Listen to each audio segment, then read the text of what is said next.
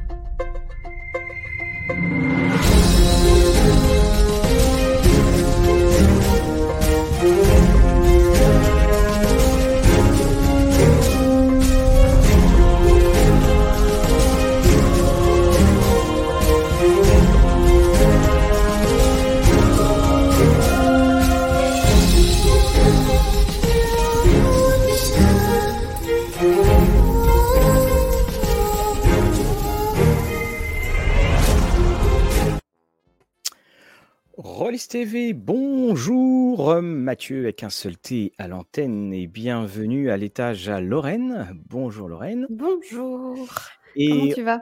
ça va bien, ça va bien, il fait meilleur qu'à Lyon, visiblement. Et, et, Si, si, on peut dire. et bonjour à Fabrice, euh, qui est peut-être en dessous, mais qui est au nord par rapport à nous. Comment vas-tu Fabrice? Bonjour, bonjour. Ah, ça fait longtemps hein, quand même qu'on n'a pas eu un petit live, donc euh, je suis chaud patate là. On, on va aborder des bons sujets, je pense.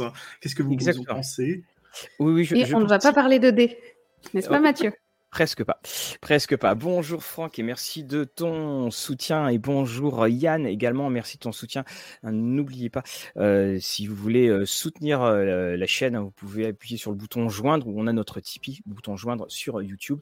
Et puis on a donc notre Tipeee, un grand merci à, tous nos tipeurs. Et oui, oui, il fait beau. Renaud, il fait très beau en Normandie, il y a du vent, mais il fait très très beau. Et Olivier, voilà, il y a un petit peu de pluie sur Lyon, Un, un petit peu beaucoup, en fait. Euh, Il y a littéralement des torrents qui tombaient tout à l'heure. Euh, donc, euh, si vous me voyez disparaître, c'est que la foudre est tombée pas très loin et que la box n'a pas résisté. Voilà, D'accord. Tu, mets, tu mets bien tes jeux en haut, comme ça, quand on viendra récupérer Oui, ton oui. corps, on pourra t'emparer. Voilà, on pourra reprendre tout ça. C'est étonnant hein, parce que pour une fois en Belgique, il fait beau, mais beau comme on a rarement vu. Donc là, euh, on peut prendre un bain de soleil. Bon, moi je reste à l'intérieur, je ferme le rideau au loin le soleil. Mais euh, pour les gens normaux, voilà, c'est un temps.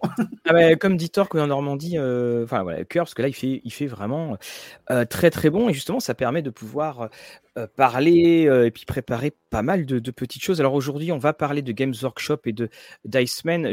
Tiens, Lorraine, si tu veux mettre juste la caméra déportée, ça permettra de parler de, tout ça. hein. Vous voyez, on va parler également de cette petite mésaventure qui, est, qui finit bien. On va vous parler de bouquins, on va vous parler de bande dessinée assez cruelle. Euh, Fabrice, toi, tu vas nous parler euh, d'un animé, voilà, Oui. qui s'appelle de mémoire Oshinoko, je- que je ne connaissais Exactement. pas. euh, 3000 il, y a, allez, il y a un quart d'heure que je ne connaissais pas. Et puis, on va parler également de, alors on va voir si on le fait ou pas, de l'équilibrage des dés. Notre petite question traditionnelle, amis euh, du chat, question jeu de rôle, vous en êtes où? Vous faites quoi? Qu'est-ce que vous avez pledgé? Avez-vous pledgé, par exemple, euh, euh, ce que vous, le, financement express et je m'en vais et je m'enfuis, à savoir celui de euh, Roll Play qui a fait plus de 100 000 euros et plus de 9, on est quasiment à 1000, euh, 1000 pledgers, ce qui est énorme, ce qui est, ce qui est vraiment énorme. Donc euh, La question, et c'est sur 5000 pledgers, combien vont jouer?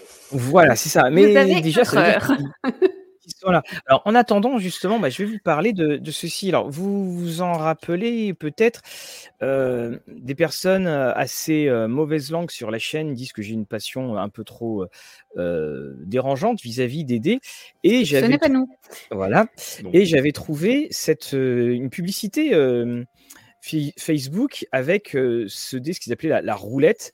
Et vous voyez, en fonction du résultat, je peux avoir, j'ai un des 8, un des 20. Et là également, c'est pareil. Et puis, j'avais commandé euh, euh, ceci, je l'avais payé 40 euros. Et quand je, oui, et quand je l'ai, Mathieu n'aime pas les dés. Notez tous, voilà. Mathieu n'aime pas les dés. Et quand je l'ai reçu, je l'avais montré dessus. Vous voyez, il y a ce, ce- ce petit bijou fantaisie. En fait, en dessous, il y a une. Merci, Franck. En, dessous, en fait, il y avait un, une très très vilaine vis qui, défigurait le tout et qui était bien sûr qui n'était pas présentée dans, dans la vidéo. Alors j'ai pris un, un petit, euh, un petit bijou de blanche et, je lui ai demandé quand même. Et puis hop, je l'ai collé dessus, donc ça passe un peu mieux. Et hum, je l'avais mis sur, euh, sur Facebook et puis euh, donc je sais qu'il y a d'autres abonnés de la chaîne qui avaient pledgé parce que qui avaient acheté parce qu'il se trouve que évidemment c'était quelque chose de c'était un, un, site et un truc de vente loin là-bas euh, en Chine. Mais ce qu'ils avaient fait c'est qu'ils avaient pris le ce que c'était à la base cette roulette avait fait l'objet d'un financement participatif. Ils ont pris la vidéo du financement participatif et ils l'ont mis comme outil de vente.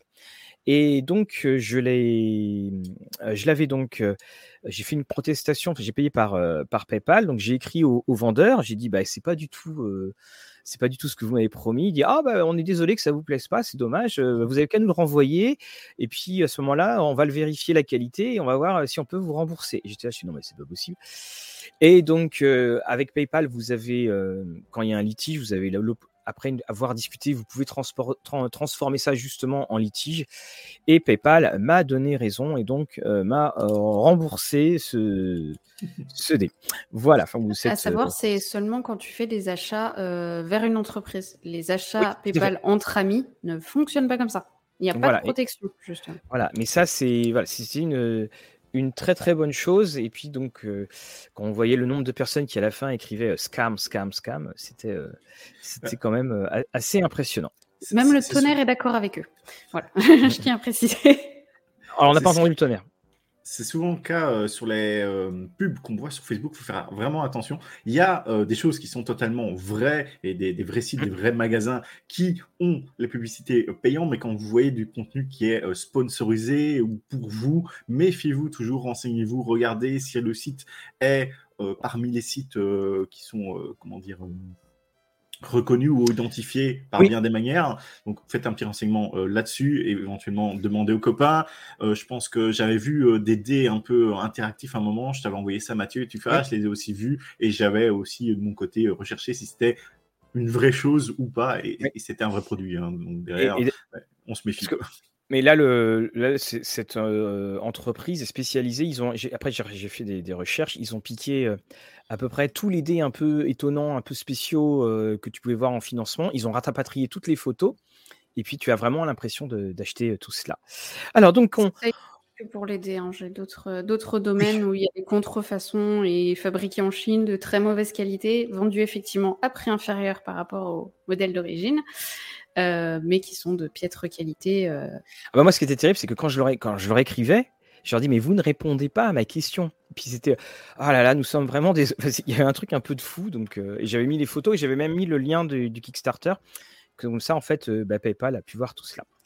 Alors donc nous avons nos Justin qui lui a Draconis. Ah oui, alors Draconis c'est pareil. Hein. Draconis ça, ça a explosé au niveau des. Euh, on était à plus de 300 000, 300 000 euros.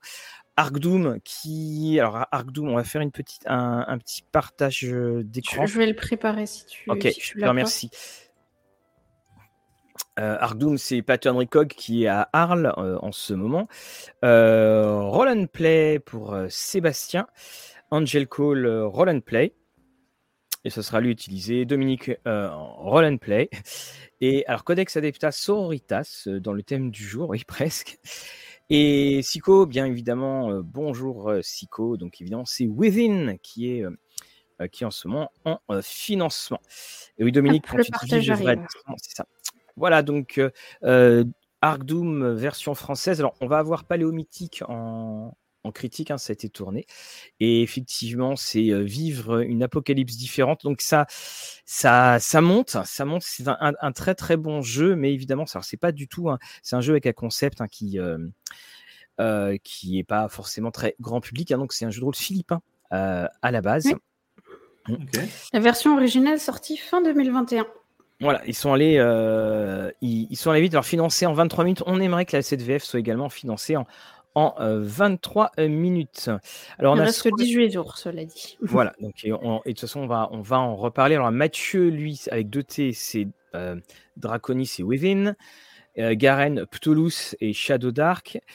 Euh, et donc Colossal, donc effectivement, euh, Kyo Daina sur Kickstarter hein, pour euh, Squall. Donc ça veut dire hein, que Colossal arrive en VF, mais ça continue. ça continue, la, la, production continue en anglais. Et hum, évidemment, Alnom parle de Space Horror Stories. Donc on arrive de toute façon à la fin des, enfin on arrive à la fin de la saison, même si la saison a tendance maintenant à se pousser au, mois de juillet. Ça, Jusqu'au 6 juillet. Voilà, jusqu'au 6 juillet. Alors voilà, mais il va y avoir, euh, là, je sais qu'il va y avoir d'autres financements qui vont arriver, euh, qui se qui sont, qui vont entamer juillet justement. Avant, on était un peu tranquille. Là maintenant, grosso modo, on n'a plus que le mois d'août hein, pour euh, pour fortifier son son, son épargne, son épargne et ses finances. Salut Icar, au revoir Torque et salut Bruno. Alors aujourd'hui, eh ben, on va parler de beaucoup de choses. Et on va notamment parler de ceci. Donc ce livre dont qui est est-ce qu'on va réussir? Voilà, merci Lorraine. Donc ce livre c'est Dice Men avec Ian Livingstone et Steve Jackson. Vous le savez, amis du chat, je je fais partie de, l'ancien, de cette euh, auguste tablée. J'avais envie de vous poser la question, Lorraine, Fabrice, pour vous, qu'est-ce que c'est Games Workshop? Je, ferai remarquer que c'est toi-même qui t'es nommé l'ancien du groupe. Hein. oui, mais bon. Euh, rien dit, voilà, le chat est témoin. Moi, j'aurais dit juste dit boomer, mais bon, c'est pour un peu Alors, qu'est-ce que c'est pour Ça pour ne pas euh, répondre à sa question. Hein. On doit le façon. Parce que si tu dis boomer, euh, je pense que le chat va te tomber dessus. Parce que... Alors, le chat, pour vous, qu'est-ce que c'est Games Workshop? Et puis, bah, Fabrice, Lorraine, pour vous, qu'est-ce que c'est Games Workshop? Quand on dit Games Workshop, vous pensez à quoi? Vas-y Lorraine, je suis en plus global. Genre euh, les femmes et les enfants d'abord. Ah, je te jette sur le bus, hein, carrément. Là, Magnifique, merci. Euh, alors, euh, il y a Q Your Shop qui lui fait des dés et oui, c'est l'autre. Celui-là, il me semble qu'il fait des figurines, du coup. Voilà, très bien. Ok, Fabrice, pour toi, c'est quoi Games Workshop? Alors, euh, bah, bon, je connais assez bien Game Workshop, étant donné que j'ai joué à Warhammer Battle. Euh, c'était la sixième, septième et huitième édition, je pense. Je sais plus exactement, ça, ça date, hein, ça, date d'il y a presque 20 ans maintenant. Donc, euh, donc Warhammer, le jeu de figurines Battle, il y a aussi maintenant qui a beaucoup pris la place, c'est le Warhammer pas Fantasy, le Warhammer Futuriste, Warhammer 44, dont j'ai pu sortir oui, la vidéo la vidéo euh, ce matin. Et euh, aussi, globalement, euh, ça a été ceux qui fournissaient à la base les miniatures pour jouer à Donjons et Dragons, en tout cas, qui ont eu toute une production. Ça s'est lancé via ça. il y, a beaucoup de choses à dire sur le sujet. Mais globalement, maintenant, je pense qu'on les connaît pour Warhammer Battle, Warhammer Fantasy et Warhammer 40K. Et si je vous dis Steve Jackson et Ian Livingstone, ça vous dit quoi? C'est intéressant, c'est un test. Hein, Jackson, mais D'accord, Inconnu au bataillon. Inconnu au bataillon. si je vous le sorcier de la montagne de feu. C'est un livre dont vous êtes le héros, non? Ça, ça me dit quelque chose. On, sait que Lorraine n'est pas ce jeudi pour euh, justement lire la traversée infernale. Voilà, tout à fait. Games, Ian Livingstone et Steve Jackson, ce sont pour beaucoup les créateurs des livres dont vous êtes le héros, mais ce sont aussi donc à la base les créateurs de Games Workshop et alors, Steve Jackson, il y a Steve Jackson Games qui est américain, et là, c'est Steve Jackson qui est, euh, qui est anglais. Et Games Workshop, vous connaissiez euh, donc les, figurines, et là, de toute façon, on le voit, beaucoup disent euh, du plastique, du plastique onéreux. ils, ont transformé le, le, le plomb puis le plastique en or. Voilà, c'est exactement. Et donc, c'était les, les figurines Citadel et Harlequin. Et c'est pas l'ami des banquiers, et c'est l'éditeur, effectivement, comme dit Alex, du premier Warhammer. Et hum, il y a ce livre, et là, je vais vous en. Je vous montre. Dice Man, c'est ce qui va sortir chez, chez Arkane. Nous avons un exemplaire de, de production en, VF. Et nous allons vivre un passage dans ce qu'était euh, la genèse de Games Workshop ou comment elle a failli s'appeler. Là, vous voyez ici les différentes listes des autres noms qu'il voulait euh, peut-être utiliser. Et mmh, ils vont se. Donc, c'était une époque, hein, les cheveux étaient, étaient différents. Et mmh, on va avoir donc Owl Weasel qui va être le premier, leur premier magazine qui va devenir un magazine, enfin qui va être la, la, la genèse, enfin la, le, le proto White Dwarf. Vous connaissez peut-être ce, magazine, on va reparler après. Et hum, dans, dans, ce livre, on va retracer toute une époque. C'est l'époque de l'explosion euh, du jeu de rôle en Angleterre. Il faut savoir qu'Ian Livingstone a été, euh, je crois que c'est lui qui a été euh, anobli. Et ils vont avoir de grandes relations avec Gary Gigax. On va en parler euh, euh, un petit peu après. Ils vont même écrire un livre. Alors, ce livre-là qui s'appelle Thing with Dragons, qui est un livre qui vaut très, très, très cher. Maintenant, il est à, quasiment à 200 euros euh, parfois si tu veux l'avoir. Où Ian Livingstone parle à la fois du jeu de rôle, mais il parle aussi du wargame, jeu de figurines. Et à l'intérieur, il y a une, petite histoire dont vous êtes le héros.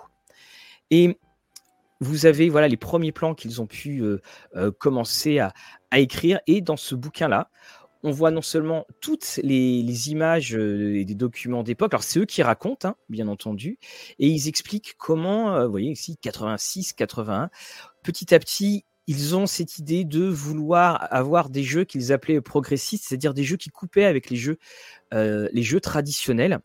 Et c'est ainsi que vont naître effectivement après cela, donc un jeu de figurines. Alors on va aller ici, on a le magazine White Dwarf. Je vais vous montrer l'étendue de ce magazine-là. Donc voilà le, magazine White Dwarf qui, qui aussi connu en France parce qu'à l'époque, en France, les magasins avaient, euh, la plupart des magasins qui faisaient du jeu de rôle et en province et des petits magasins avaient, du, avaient de la VO et le magazine White Dwarf était, euh, était très présent. Pour les connaisseurs, l'illustration qui est montrée, c'est l'illustration de John Blanche, qui est le grand illustrateur de livre dont vous êtes le héros. Et puis ils vont créer Citadel, c'est les figurines dont tu parlais. Et ça, euh, je crois que pour beaucoup de ceux qui connaissaient, euh, les Citadel, c'était une. Euh, ben, on achetait ces figurines, les fameuses, fameuses figurines Citadel. Et puis, ben, Warhammer qui est arrivé. Donc, Fabrice, là, tu, tu, tu vas connaître. La première édition. Et ça va amener cette mode de, ou cette vague de, de création britannique. Et ils vont également, dans le magazine White Dwarf, publier énormément de contenu Donjons et Dragons et qui va donner ce qu'on a appelé le Fin Folio. Donc, je vais vous le montrer mmh. après. Et c'était dans et le donc le jeu plateau Talisman. Et j'aime beaucoup ce, ce, livre parce que non seulement il te replonge dans une époque, et puis en fait, tu apprends plein de choses. Parce que toi, tu étais à l'autre bout de la chaîne, mais là, c'est tu, euh, tu, savais pas tout ce qu'il y avait, euh, y avait derrière. Et mmh, par exemple, ils se sont mis, donc voilà le film Folio, ils se sont aussi mis à, à distribuer des jeux comme l'appel de Cthulhu, en fait, à publier les versions britanniques parce que ça coûtait très cher à l'époque euh, d'importer. Et il va y avoir du Run Quest, euh, va y avoir également du, euh, va y avoir Judge Dredd, hein, montrer.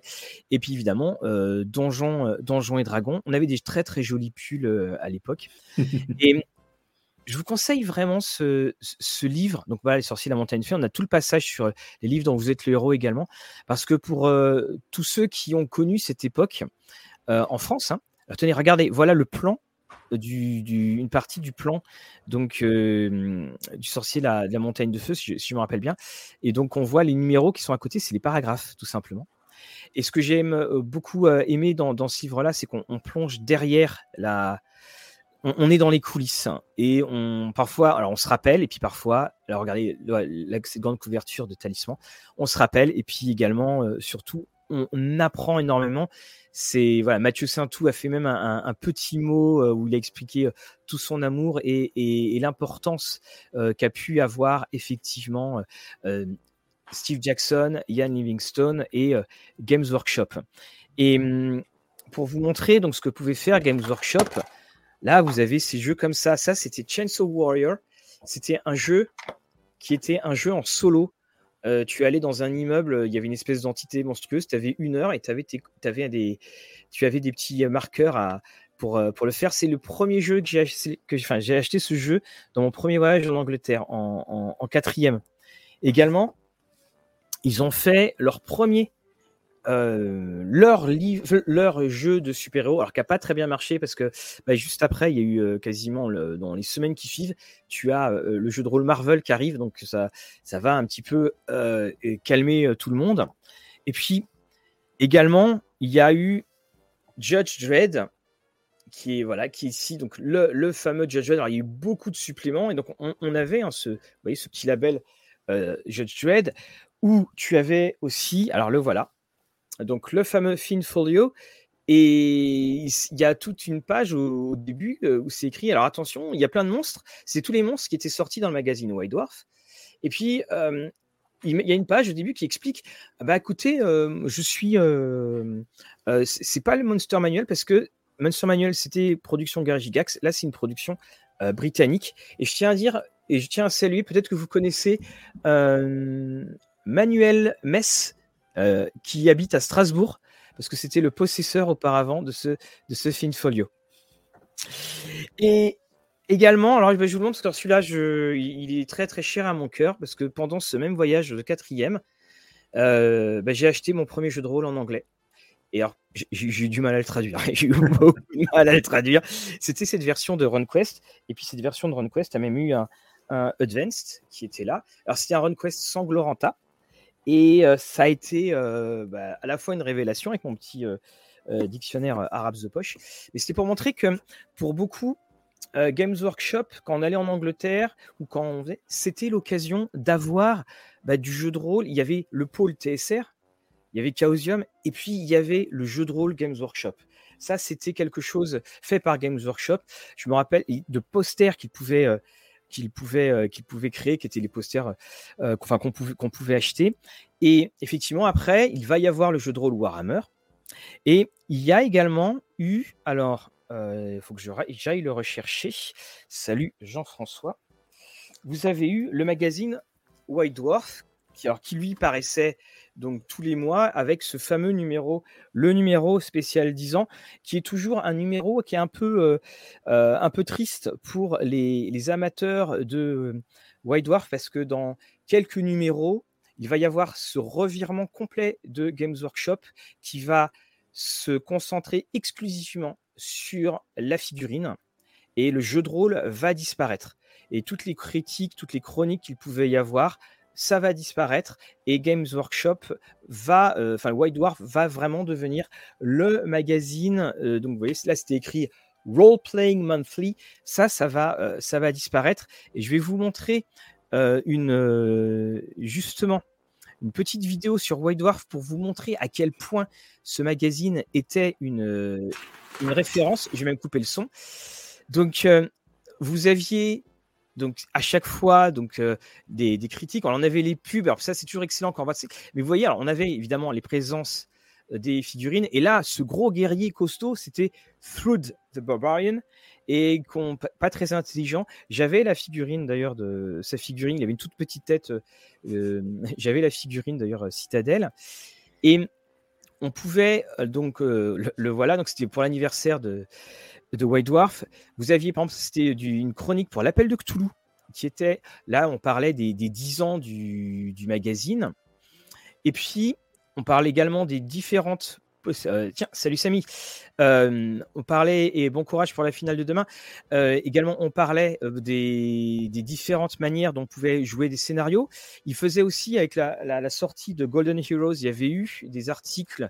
oh là, je viens de revenir en arrière. Il y avait eu des articles sur comment jouer du super-héros, parce que c'était très peu connu. Vous aviez donc des petits, donc ces petits scénarios, l'appel Cthulhu. Et là, j'avance un petit peu et je vais vous montrer l'impact que ça pouvait avoir. Donc là, comment avoir des vieux numéros. Et à la fin, il y avait des publicités pour les, euh, pour les, pour les boutiques. Et regardons, ici j'en ai fait un zoom. Donc là, il y avait pour Stormbringer. Euh, ah, Jérôme se rappelle de Thread. voilà, donc c'était la, version Stormbringer diffusée donc par euh, Games, Games Workshop. Et ça arrive. Donc là, c'était pour Judge Dredd. Et dans cette publicité, voilà. Vous voyez peut-être rien, mais au milieu, là, je, fais un, je, fais je, montre euh, dessus. Il y avait une publicité donc dans le magazine anglais pour la boutique française Stratégeux qui, qui était à Port d'Orléans. Donc vous voyez l'impact que ce qu'avait ce magazine, c'est-à-dire que on contactait le magazine White Dwarf pour faire sa propre publicité pour une boutique française. Et ça, ça montre euh, tout ce que ça a été. Et effectivement, bah, quand il y a eu la, disparition de, Games Workshop pour le jeu de rôle, hein, pour le jeu de rôle bien sûr, il y a eu un énorme vide. Il y a eu un énorme vide. Hein, c'était au milieu des années 80, j'en suis en 86. Et surtout, c'était très radical. C'est que tu as le magazine là, il fête les 10 ans. Et puis, quelques, quelques numéros après, tu l'achetais, c'était un autre magazine. Il n'y avait plus rien du tout, en fait. Hein, donc, dessus. Donc voilà, et je peux que vous conseiller. Alors Samy dit, oui, je vais, je vais me jeter dessus. Diceman, il est vraiment, très très beau. Donc hein, il est en précommande en ce moment chez chez Arkane. Et je vais vous le dire très très franchement, je m'attendais pas à autant l'aimer. Alors d'abord parce que j'étais un petit peu trompé, je pensais que c'était sur toute l'histoire de Games Workshop, mais là ça s'arrête vraiment à la première période. Toute la période, ça bascule vers les figurines n'est pas couverte. Enfin, on a juste la fin, enfin, juste le, on a le début de la fin du jeu de rôle, mais on n'a pas la période de figurines. On a vraiment cette période, cette période de pionnier. Hein.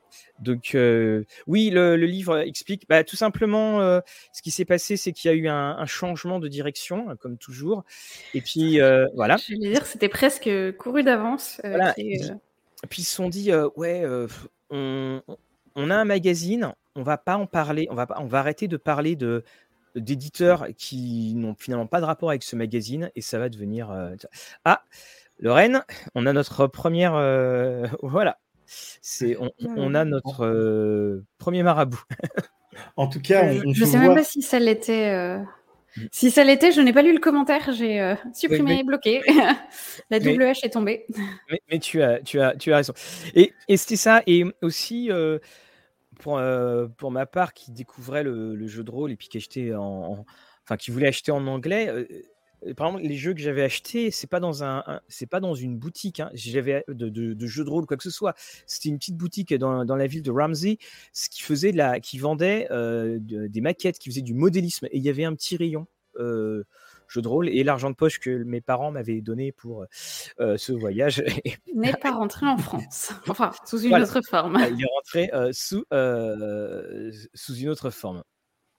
Et oui, je, crois, hein, Renaud, hein, tout à fait que, que tu as raison. Et effectivement, Dominique le dit, bah, la, figurine pour Games Workshop, évidemment, ça a été plus rentable. Et puis après, bah, on a eu les Blue on a eu tout ce qu'on connaît, les Space Hulk, et puis les gammes qui s'arrêtent du jour au lendemain. Surtout les gammes où ils t'annoncent Ah, il y aura un suivi de gamme, vous inquiétez pas, achetez la boîte, achetez les premiers jeux, t'achètes la boîte, il n'y a plus de suivi de gamme après la première sortie. Et encore une fois, encore une fois.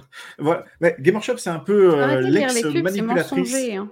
Tu reviens toujours, mais à chaque fois, tu te fais avoir. Euh, alors, le, livre L'Empire de l'Empire de l'imaginaire, à Jen Steele qui fait Space quoi. Euh, alors, Empire of Imagination. Donc, je vous le alors, je sais que j'avais fait une critique dessus, mais j'avais eu des versions qui étaient non corrigées. Et alors, la, traduction française laisse vraiment à désirer. Et j'avais pas parlé de la traduction dans le sens où j'avais parlé juste, mais j'avais juste vérifié que tout était bien présent. J'avais pas parlé de la traduction parce que je pensais que ça allait être corrigé après. Ensuite, hein, c'est un bouquin. Euh, là, j'ai la version, hop, la version anglaise elle est ici, Empire of Imagination, et déjà, on aurait dû traduire par l'Empire de l'imagination et pas de l'imaginaire, parce que les suffixes en, ion, euh, c'est ce qui marque la construction, justement. Et donc, c'est Michael Whitwer qui le fait. Il est, tu apprends plein de choses, sauf que euh, Whitwer, que l'on trouve très régulièrement maintenant dans les trucs de jeu, euh, met beaucoup de paroles dans la tête de Gary Gigax. Ce qui fait que bah, c'est pas précis, c'est pas historique si on se dit. Par exemple, on a de ah, il a certainement dû penser ceci euh, et cela. Alors il il y a du factuel, mais il n'y a pas que ça. Et donc, c'est pour ça que c'est un, livre qui est, si tu veux apprendre, qui est très très bien. C'est pas le meilleur qui a été fait, mais bon, il a au moins la, si tu ne lis pas trop l'anglais, il a au moins la, l'avantage d'être d'être présent dans, le, dans les boutiques, enfin dans, dans, le champ, dans le champ VF, parce que c'est assez rare de voir donc des bouquins, des bouquins traduits. Et alors, donc j'ai vu. Il est, pour répondre à la question d'où est disponible Diceman, il est en précommande chez Arkham. Oui, il est en précommande chez Arkane. on va essayer de remettre le lien. Lorraine, si tu peux juste mettre le, le lien, s'il te plaît, il est, il est dessus. Et effectivement, on a le très bon l'histoire de l'éveil du maître de donjon, l'éveil du maître de donjon, qui était en BD chez Glénat, que j'ai trouvé très intéressant, très bien fait, et lui aussi Je beaucoup de. Oui, effectivement, oui. Tu. Je l'ai lu. euh, Et qui était très tu- intéressant, effectivement, euh, à, Mm. à lire pour euh, savoir euh, bah, un peu Mm. plus l'historique. Et euh, de toute façon, on refera une émission et je pense qu'on peut même, on pourra mettre le lien qu'on avait parlé de l'histoire du jeu de rôle avec euh, Coralie David et, euh, et euh, Jérôme, euh, Jérôme Larré. Donc voilà, il y en a beaucoup qui, qui l'ont lu.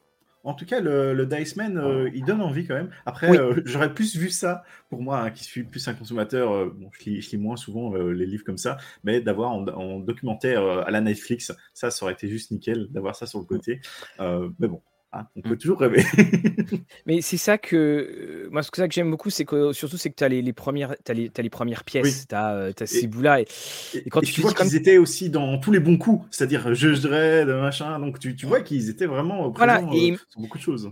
et quand tu te dis que quand ils écrivent ça, ils sont, ils sont à des mille lieues euh, d'imaginer ce qu'ils allaient, euh, euh, ce qu'ils allaient, ce qu'ils allaient devenir. Et c'est ça que je trouve vraiment touchant quand tu lis ces choses. Parce que, encore une fois, quand toi tu, jouais ou tu, tu achetais, tu n'étais pas au courant de tout ça. Toi, tu avais une, t'avais une VO, tu avais une VF, mais tu n'étais pas au courant de, tout ce qu'il y avait derrière. Par exemple, à l'époque, il y avait les jeux Steve Jackson. On était tous persuadés, collégiens, lycéens, enthousiastes qu'on était, que Steve Jackson, des livres dont vous êtes les héros, le Steve Jackson de GURPS, c'était les mêmes. Tu vois, c'était. euh, puis ah bon, c'est pas les mêmes et tout. Donc, donc, on a. bah, c'est, du passé, il vaut.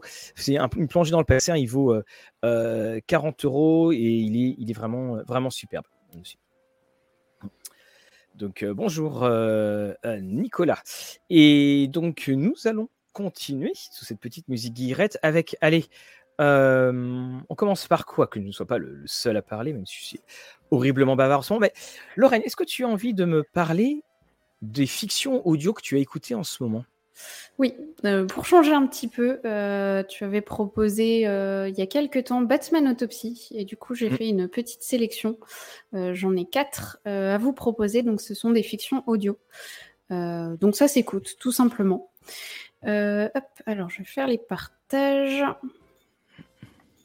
Hop là, alors la plupart sont sur euh, Spotify, Spotify.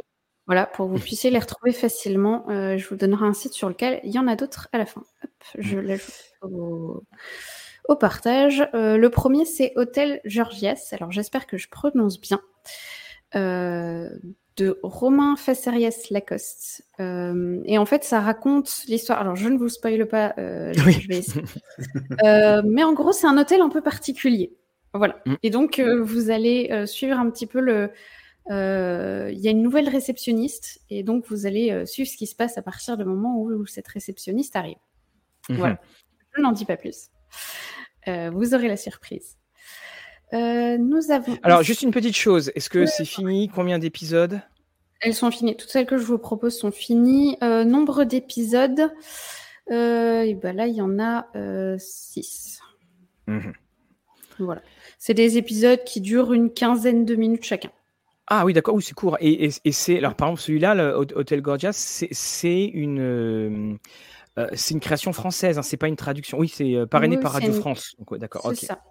Hmm. Euh, et donc voilà, le- le- le- pour reprendre le, ah, le résumé, c'est son maître d'hôtel au Georgias, un établissement de luxe qui propose à ses clients une prestation unique. Euh, dans cet hôtel, le confort et le prestige ne sont pas ce que les visiteurs recherchent. Non, Euh, chacun vient hôtel. pour y trouver une forme de vérité. Ah d'accord, je, je crois que c'est un hôtel de passe au bout d'un moment, vu ce que tu me disais. Non, non, non, non, non, non, non. Ok, d'accord, ok. Je me suis dit, qu'est-ce qu'elle a changé, Lorraine? Oh là, voyons. Non, pas, pas à ce point-là. D'accord. Euh, Donc là, c'est terminé, c'est effectivement 15 minutes et, euh, et- euh, c'est réglé. épisodes. Ok, le suivant, qu'est-ce que tu as d'autre? Le suivant, euh, hop, on va partager l'écran, j'espère qu'il a changé. Oui. Au-delà, ciel et enfer, euh, Mhm. de Seb Joncoux. Euh, pareil, c'est une fiction terminée. Elle, elle a deux saisons, si je me souviens bien. Par contre, le nombre d'épisodes, euh, j'avoue que c'est pas indiqué. Euh, il dure une vingtaine de minutes. Euh, Il y a, oui, Mhm. effectivement, il prévoyait de faire euh, deux, euh, une saison, puis finalement, ça s'est euh, conduit en deux. Il y a quelques épisodes par saison, c'est pas très long à écouter. Euh, et Mhm. le principe, c'est que pour échapper à l'apocalypse, les humains ont colonisé le paradis et l'enfer. Et on est des années plus tard après la colonisation, et se débrouillent avec les conséquences. Voilà, je ne, D'accord. j'en dirai pas plus. Alors, Ça commence un peu comme un, comme un polar euh, en mode y a, on suit un détective euh, qui doit retrouver, euh, qui doit retrouver quelqu'un. Et puis après, ça part un peu en mode ah oui. Et c'est des, il y, il y a des, on, on est bien dans une euh, sous, sous forme euh, de théâtre radiophonique. Il y a des bruitages, euh, il y a des bruits d'ambiance. Euh, alors quelques-uns, oui. Il y a surtout de mémoire de la, un peu de musique et c'est surtout les voix qui changent. Les personnages sont interprétés par différentes personnes. Ah oui. Je Oui, suis pas sûre qu'il y ait autant de bruitage que euh, Batman Autopsy. Ça m'avait moins marqué, mais celle-là était Ah oui. au début était vraiment ok. Ah on, bah, on voit dans quoi on est. Merci.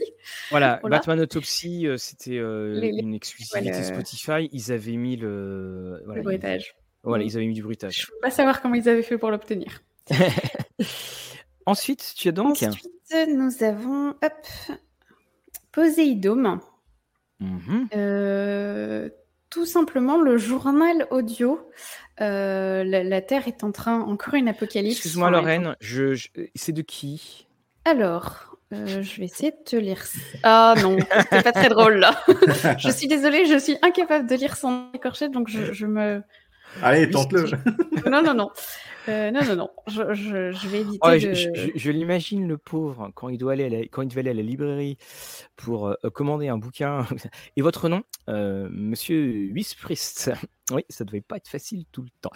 Donc, euh, donc de David U, comme tu disais. C'est ça. Et en fait, on suit. euh, donc, c'est un, un scientifique qui est sous un dôme au fond de l'océan. Et son boulot consiste à euh, guider les poissons au-delà de la zone morte dans laquelle ils se trouvent.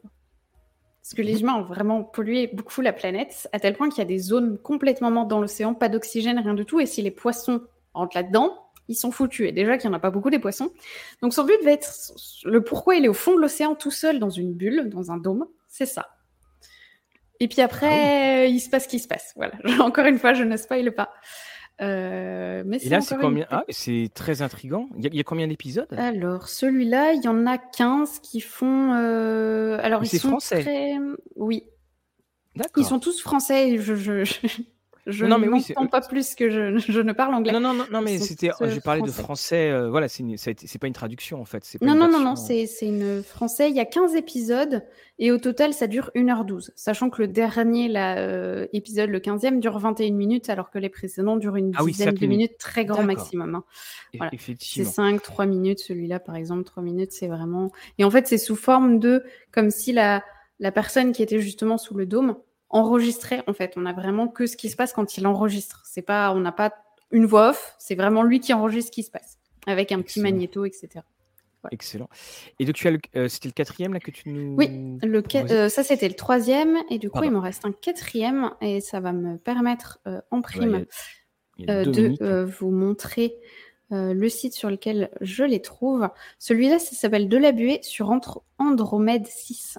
Mm. Euh, on suit l'histoire d'une. euh, d'une de, de quelqu'un qui va récupérer des morceaux de vaisseaux spatiaux. Et là, elle, Mhm. elle est mandatée pour en récupérer une dans une ceinture d'astéroïdes, sauf qu'elle tombe en panne. C'est embêtant. Et tomber en panne euh, au milieu de l'espace dans une ceinture d'astéroïdes, C'est pas l'idée du. Non, c'est pas c'est pas du tout une bonne idée. Je vous conseille pas. Voilà. C'est très court. euh, Celui-là, c'est un seul épisode, Ah oui. euh, un seul épisode qui dure 15 minutes. Et qui date de 2014. Donc, euh, bon, on, en- on saura un peu, un, un peu plus.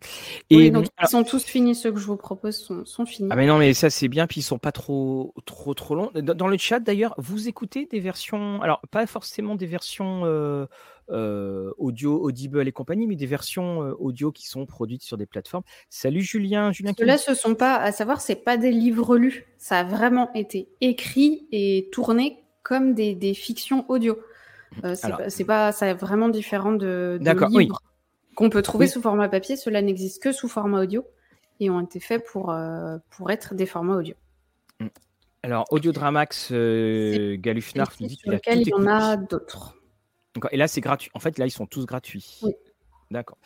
Et alors moi, pour ma part, hein, ce que j'écoute, et bien entendu, hein, dans le, alors Julien nous parle de euh, Blind, donc qui fait des fictions audio avec qui qu'on peut trouver gratuitement sur Spotify.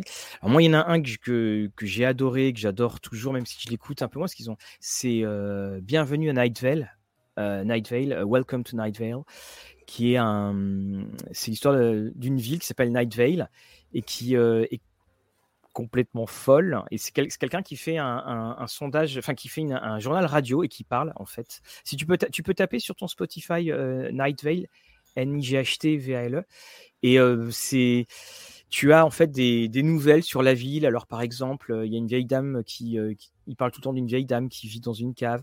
Ou par exemple, il dit les rumeurs comme quoi on, on, vous écouterait sont totalement fausses et que la voiture noire qui passe dans vos rues en, en, roulant au ralenti, euh, euh, c'est encore euh, pure calomnie.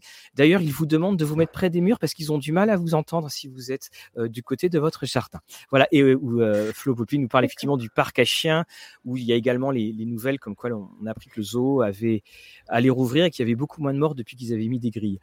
Donc c'est un univers mais qui est, Est-ce que tu totalement... peux me, répéter le titre s'il te plaît? Alors, Welcome to Night Vale, N-I-G-H-T V-A-L-E. Euh, c'est un des, ça a été un des plus gros podcasts pendant des années et des années, des années. Ils ont fait des tournées, ils ont fait des tournées en Europe.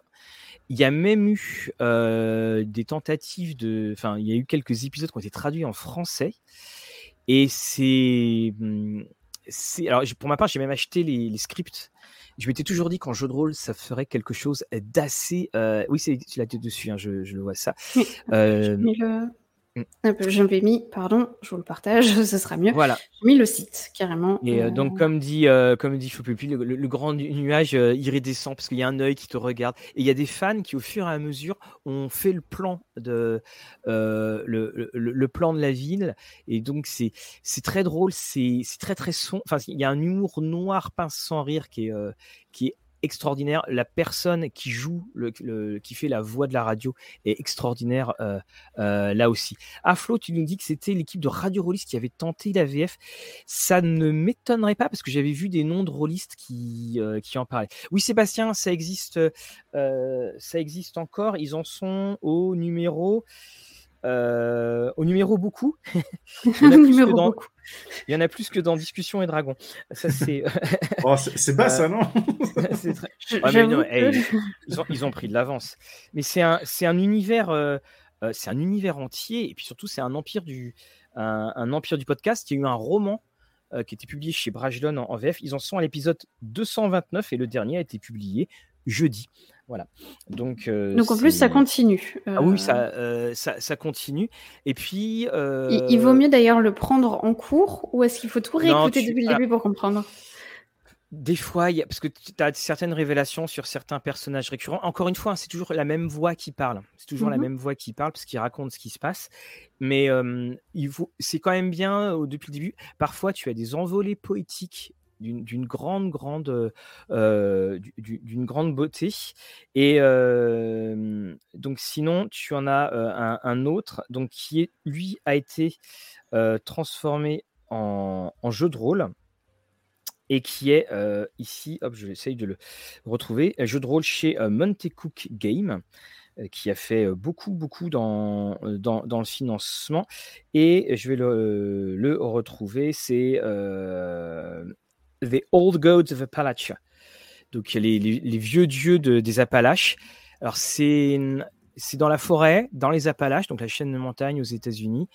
Et bah, si tu aimes Lovecraft, c'est ce qui se passait avant. C'est-à-dire que c'est pas des grands anciens, des choses comme ça. C'est, la nature et des événements. Mmh. Alors, c'est, c'est lu avec un accent qui est très, très fort. Parfois, c'est assez difficile à, à comprendre, mais il y a une ambiance extraordinaire. Euh, extraordinaire. Là, par exemple, l'épisode que j'écoutais, c'était la, la, mauvaise mort et la résurrection de Annie Messer voilà. Donc c'était. Euh, ah, il y a tout un programme. Voilà, tout un programme. Voilà, il y a des Wengo, il y a, il y a, il y a plein de, de et ça se passe euh, en 1910, hein, si, mes, si, mes, souvenirs sont, sont exacts. Donc, pour, rester dans le thème de, de, de, Lovecraft et autres entités d'horreur, il y en a une autre. Alors, elle est en anglais exclusivement. J'ai du mal à trouver les versions françaises, quelques versions françaises. non, jamais. les, les, archives de Magnus. Euh, si vous connaissez. Je, suis attiré. Les affiches de Magnus. Non, je ne connaissais pas. Je connais pas. Euh, qui en fait, euh, c'est des petites histoires. Freddy demande s'il y a des minotaures. Merci Freddy. Merci Freddy. Où en fait c'est un archiviste qui commence à archiver et à passer sur bande audio les témoignages de gens qui, ont, qui sont venus à son service euh, pour euh, témoigner de phénomènes étranges. Donc c'est à chaque fois des histoires courtes qui sont indépendantes les unes des autres. Et en fait, euh, il, il est juste le témoignage des gens en fait et il fait quelques commentaires un peu au début, un peu à la fin. Voilà. Ah bah très bien. Très... Par contre, c'est horrifique quoi. Clairement. Moi, je vais le, je, je, je, vais le noter. Puis de toute façon, je pense qu'on fera une émission où on, on fera un, un petit peu plus gros aussi. Si vous avez écouté des versions audio de bouquins, les Audible et, et compagnie. The euh, Magnus Archives. D'accord, il y a eu un financement sur, euh, sur Kickstarter. Apparemment, ils en sont à la saison 5 et donc oui, puis euh, c'est hebdomadaire. C'est ça, je, vous laisserai lire ça en anglais. Alors, donc, Flo nous disait hein, que c'est vrai qu'au début c'est très indépendant et au fur et à mesure, il y a, oui, vrai, il y a beaucoup de personnages récurrents, donc c'est bien de, de, découvrir au, au, au, fur, au fur et à mesure. Oh, ça y est, j'ai envie de, en plus, le, le, jingle est, vraiment superbe. ah, Mathieu va être plongé après l'émission. Bah, c'est excellent pour s'endormir. Alors, le problème, c'est quand tu t'endors avec, euh, avec c'est que tu te réveilles, tu, tu bah, c'est arrivé à la fin. Donc, tu reprends toujours et tu réécoutes tout le temps la même partie. Hein. Je pense que ça arrive à tous ceux qui, qui font ça. Tu t'endors et tu rêves de Minotaur.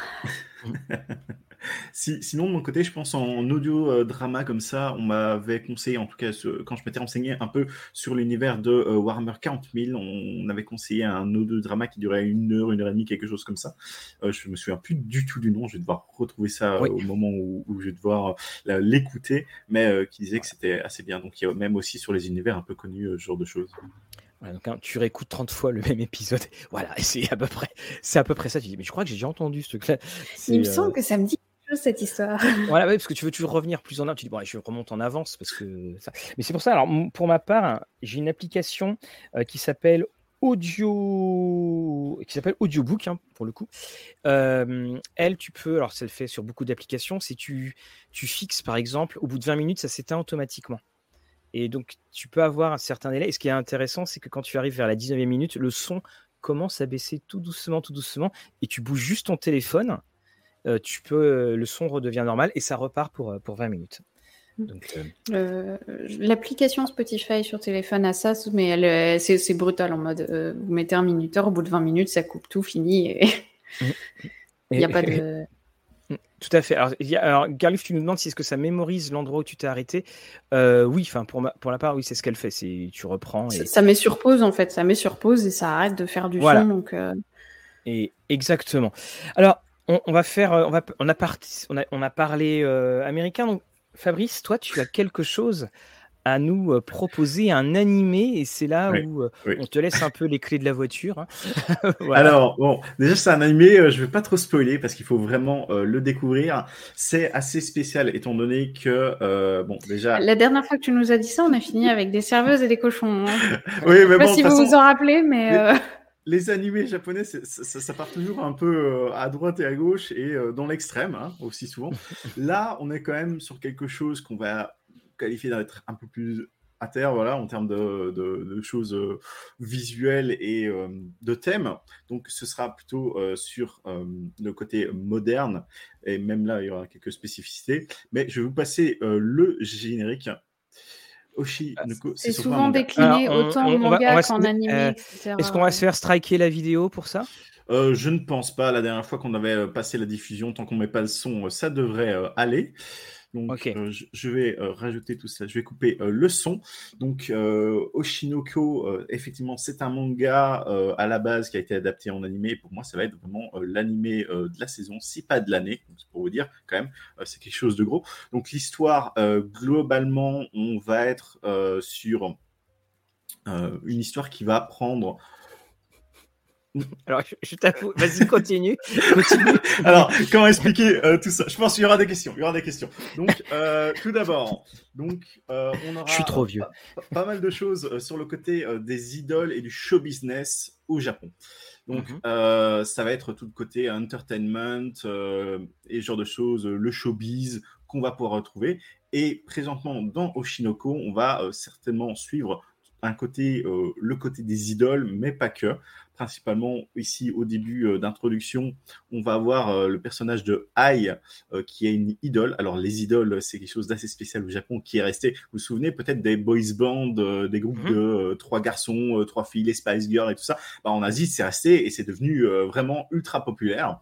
Et au final, les idoles au Japon, c'est quoi? C'est en général des filles assez jeunes et euh, qui sont euh, traités vraiment euh, les stars, qui doivent être perf, perf ah, j'arrive même plus à parler, qui doivent être perfecte ou parfaite tout le temps, doit vraiment être nickel sur tous les abords. On voit souvent, je pense qu'il y a eu un, scandale il y a quelques années, par exemple, où une idole avait été pris en flagrant délit d'être sortie avec quelqu'un et a dû présenter ses excuses, et s'était même rasé les, cheveux en public. Je ne sais pas si vous avez vu ça à un moment. C'est pour, pour avoir vu quelques, quelques trucs dans le genre là, oui, c'est elles sont, elles sont vraiment poussées à bout en mode, elles sont mises sur le devant et tant qu'elles sont performantes, elles y restent, mais le moindre écartade, elles descendent tout aussi vite qu'elles sont montées. Eh hein. Oui, donc c'est un univers assez violent euh, quand même, dans le sens où euh, voilà, le, show business c'est quelque chose d'assez brutal. Et là, on voit aussi tout l'envers du décor. Donc ça, c'est plus sur l'ensemble du manga. Mais euh, ce qui est vraiment intéressant, c'est le premier épisode. Donc ils ont fait quelque chose de spécial, c'est qu'ils ont pris un épisode. Normalement, les épisodes d'animé, c'est 20 minutes. Des fois, c'est un peu plus long quand c'est le premier épisode, ou des fois, ils te font un double épisode qui est donc de 40 minutes voire 60, et là, ils t'ont fait une heure et demie. Donc, tu as carrément un film sur le premier épisode, et pour beaucoup de raisons, ils l'ont fait comme ça, étant donné que tu comprends vraiment tout ce qui va se passer avec euh, cet épisode 1 au final, qui, qui, te promet tout ce qui va suivre par la suite. Donc, je n'ai pas envie trop d'en parler, de trop dévoiler les intrigues, mais euh, on va retrouver donc euh, du show business. ça très humain quand même. On a des personnages qui, pour moi, sont assez bien développés. Le euh, créateur, euh, à la base, euh, était connu pour faire un manga et aussi qui a été en animé, qui est Love is War, je pense en, anglais, Kaguya-sama.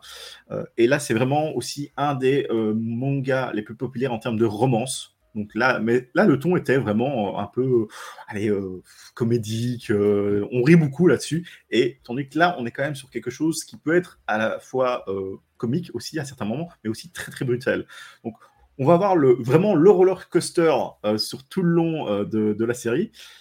cette semaine, il n'y a pas eu d'épisode, malheureusement. Je suis non, pourquoi? Mais voilà, donc pour, dire, je, je, J'étais pas content qu'il n'y ait pas d'épisode. Mon épisode ben, fixe, j'avais besoin de ça. Euh, comment, comment vous convaincre euh, Bon, bah, pour l'instant, pour l'instant, tu as, posé les choses. Euh, bon, bah, il y a pas de Minotaur, peut-être que ça, ça suffira à convaincre les gens.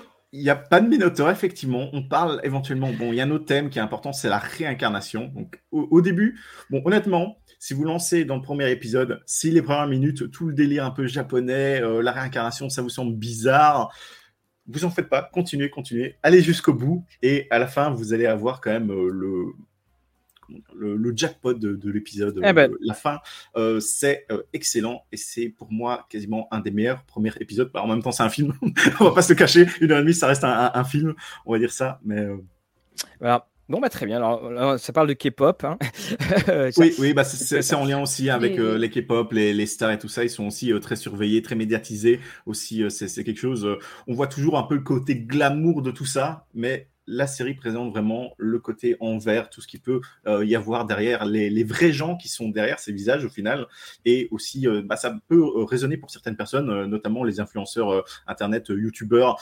J'ai regardé quelques réactions de certaines personnes concernant certains épisodes. Et là, on voit aussi qu'ils réagissent vachement par rapport à ce qui se passe et que ça les concerne aussi. Donc, moi aussi, j'ai réagi via ça. donc, Je ne vais, pas, je, vais pas en parler plus et on pourra passer à la suite. Mais euh, je, je, vois que dans le chat, il y, a, y, a des gens qui connaissent déjà, donc euh, ça c'est bien. et, exactement. Alors moi j'ai mis un Succession parce que tu as parlé de dernier épisode et mhm. euh, je vais faire un. Ça sera mon coup de cœur dans, dans, dans, le journal, cette série HBO qui vient de se terminer, qui est un. un, un, un chef-d'œuvre. Ça fait dans très longtemps qu'on n'avait pas tous été marqués par une telle écriture de, personnage et l'histoire, bien, vous avez quelqu'un de très très riche, un des hommes les plus riches du monde, et qui a trois enfants, et c'est bah, tout va se passer parce qu'il vieillit, et tout va se passer sur comment euh, on va pouvoir, chacun va pouvoir prendre sa part du gâteau. Tous les personnages sont détestables, mais pourtant on adore tous les personnages. C'est une énorme force d'écriture. Mais genre, j'en reparlerai. Et Franck hein, disait quoi, petit euh, clash générationnel entre. Les... Mais c'est bien, il faut tout. Hein, il faut que ça, euh, il, faut, de tout pour faire un monde. Alors, allez, allez, regardez, regardez, regardez. Ah. On avait dit non, Mathieu. On avait dit non. Eh ben non, parce que c'est pas un dé. Haha. Vous croyez que c'est un dé? Regardez. Vous croyez que c'est un dé? Hein? On, on, est sûr que c'est un dé. Eh bien non, ce n'est pas un dé, c'est un Diceling. Vous connaissiez Transformer, vous connaissiez, voilà. Vous avez à l'intérieur, alors je le rouvre parce que c'est pas évident, il faut avoir le, euh, le coup de main. Voilà, vous avez un euh, Beholder qui est là. Vous pouvez rouvrir par ici. Moi, j'appelle ça un œil plein de dents. Voilà. Et oui, euh, pareil, Eleonore a, dit, euh, voilà, a, dit la même chose. Alors, je vous l'ouvre euh, de manière un peu sauvage. Donc, voilà ce que c'est. Ce sont les, ce sont les Dicelings. Il faut une volonté de faire ou non, pas du tout en fait. Vous pouvez très facilement résister, mais vous avez une demi-douzaine de. Alors, c'est évident, c'était pour le film. Vous avez notamment les les oursibous, les, je, enfin les d'autres formes de dés. Voilà, d'autres formes de dés euh, qui sont là. C'est rigolo. Alors, en égal dragon rouge, vous voyez, Flo. En revanche, vous ne pouvez pas les utiliser pour, euh, comme, des... dés 20. au début, euh, non, mais au début, je pensais, mais le problème, c'est que tu as ici, donc c'est pour l'équivalent du, c'est l'équivalent du 1. Et tu, quand tu vois en fait, que tout s'inverse, ça fait un petit, euh, ça fait un petit rebord, ce qui fait que quand tu lances le dé et que ça tombe là, ça change automatiquement la face. Donc euh. Oui, Julien, Dex a une forme de dé, mais euh, donc voilà, il y en a plein.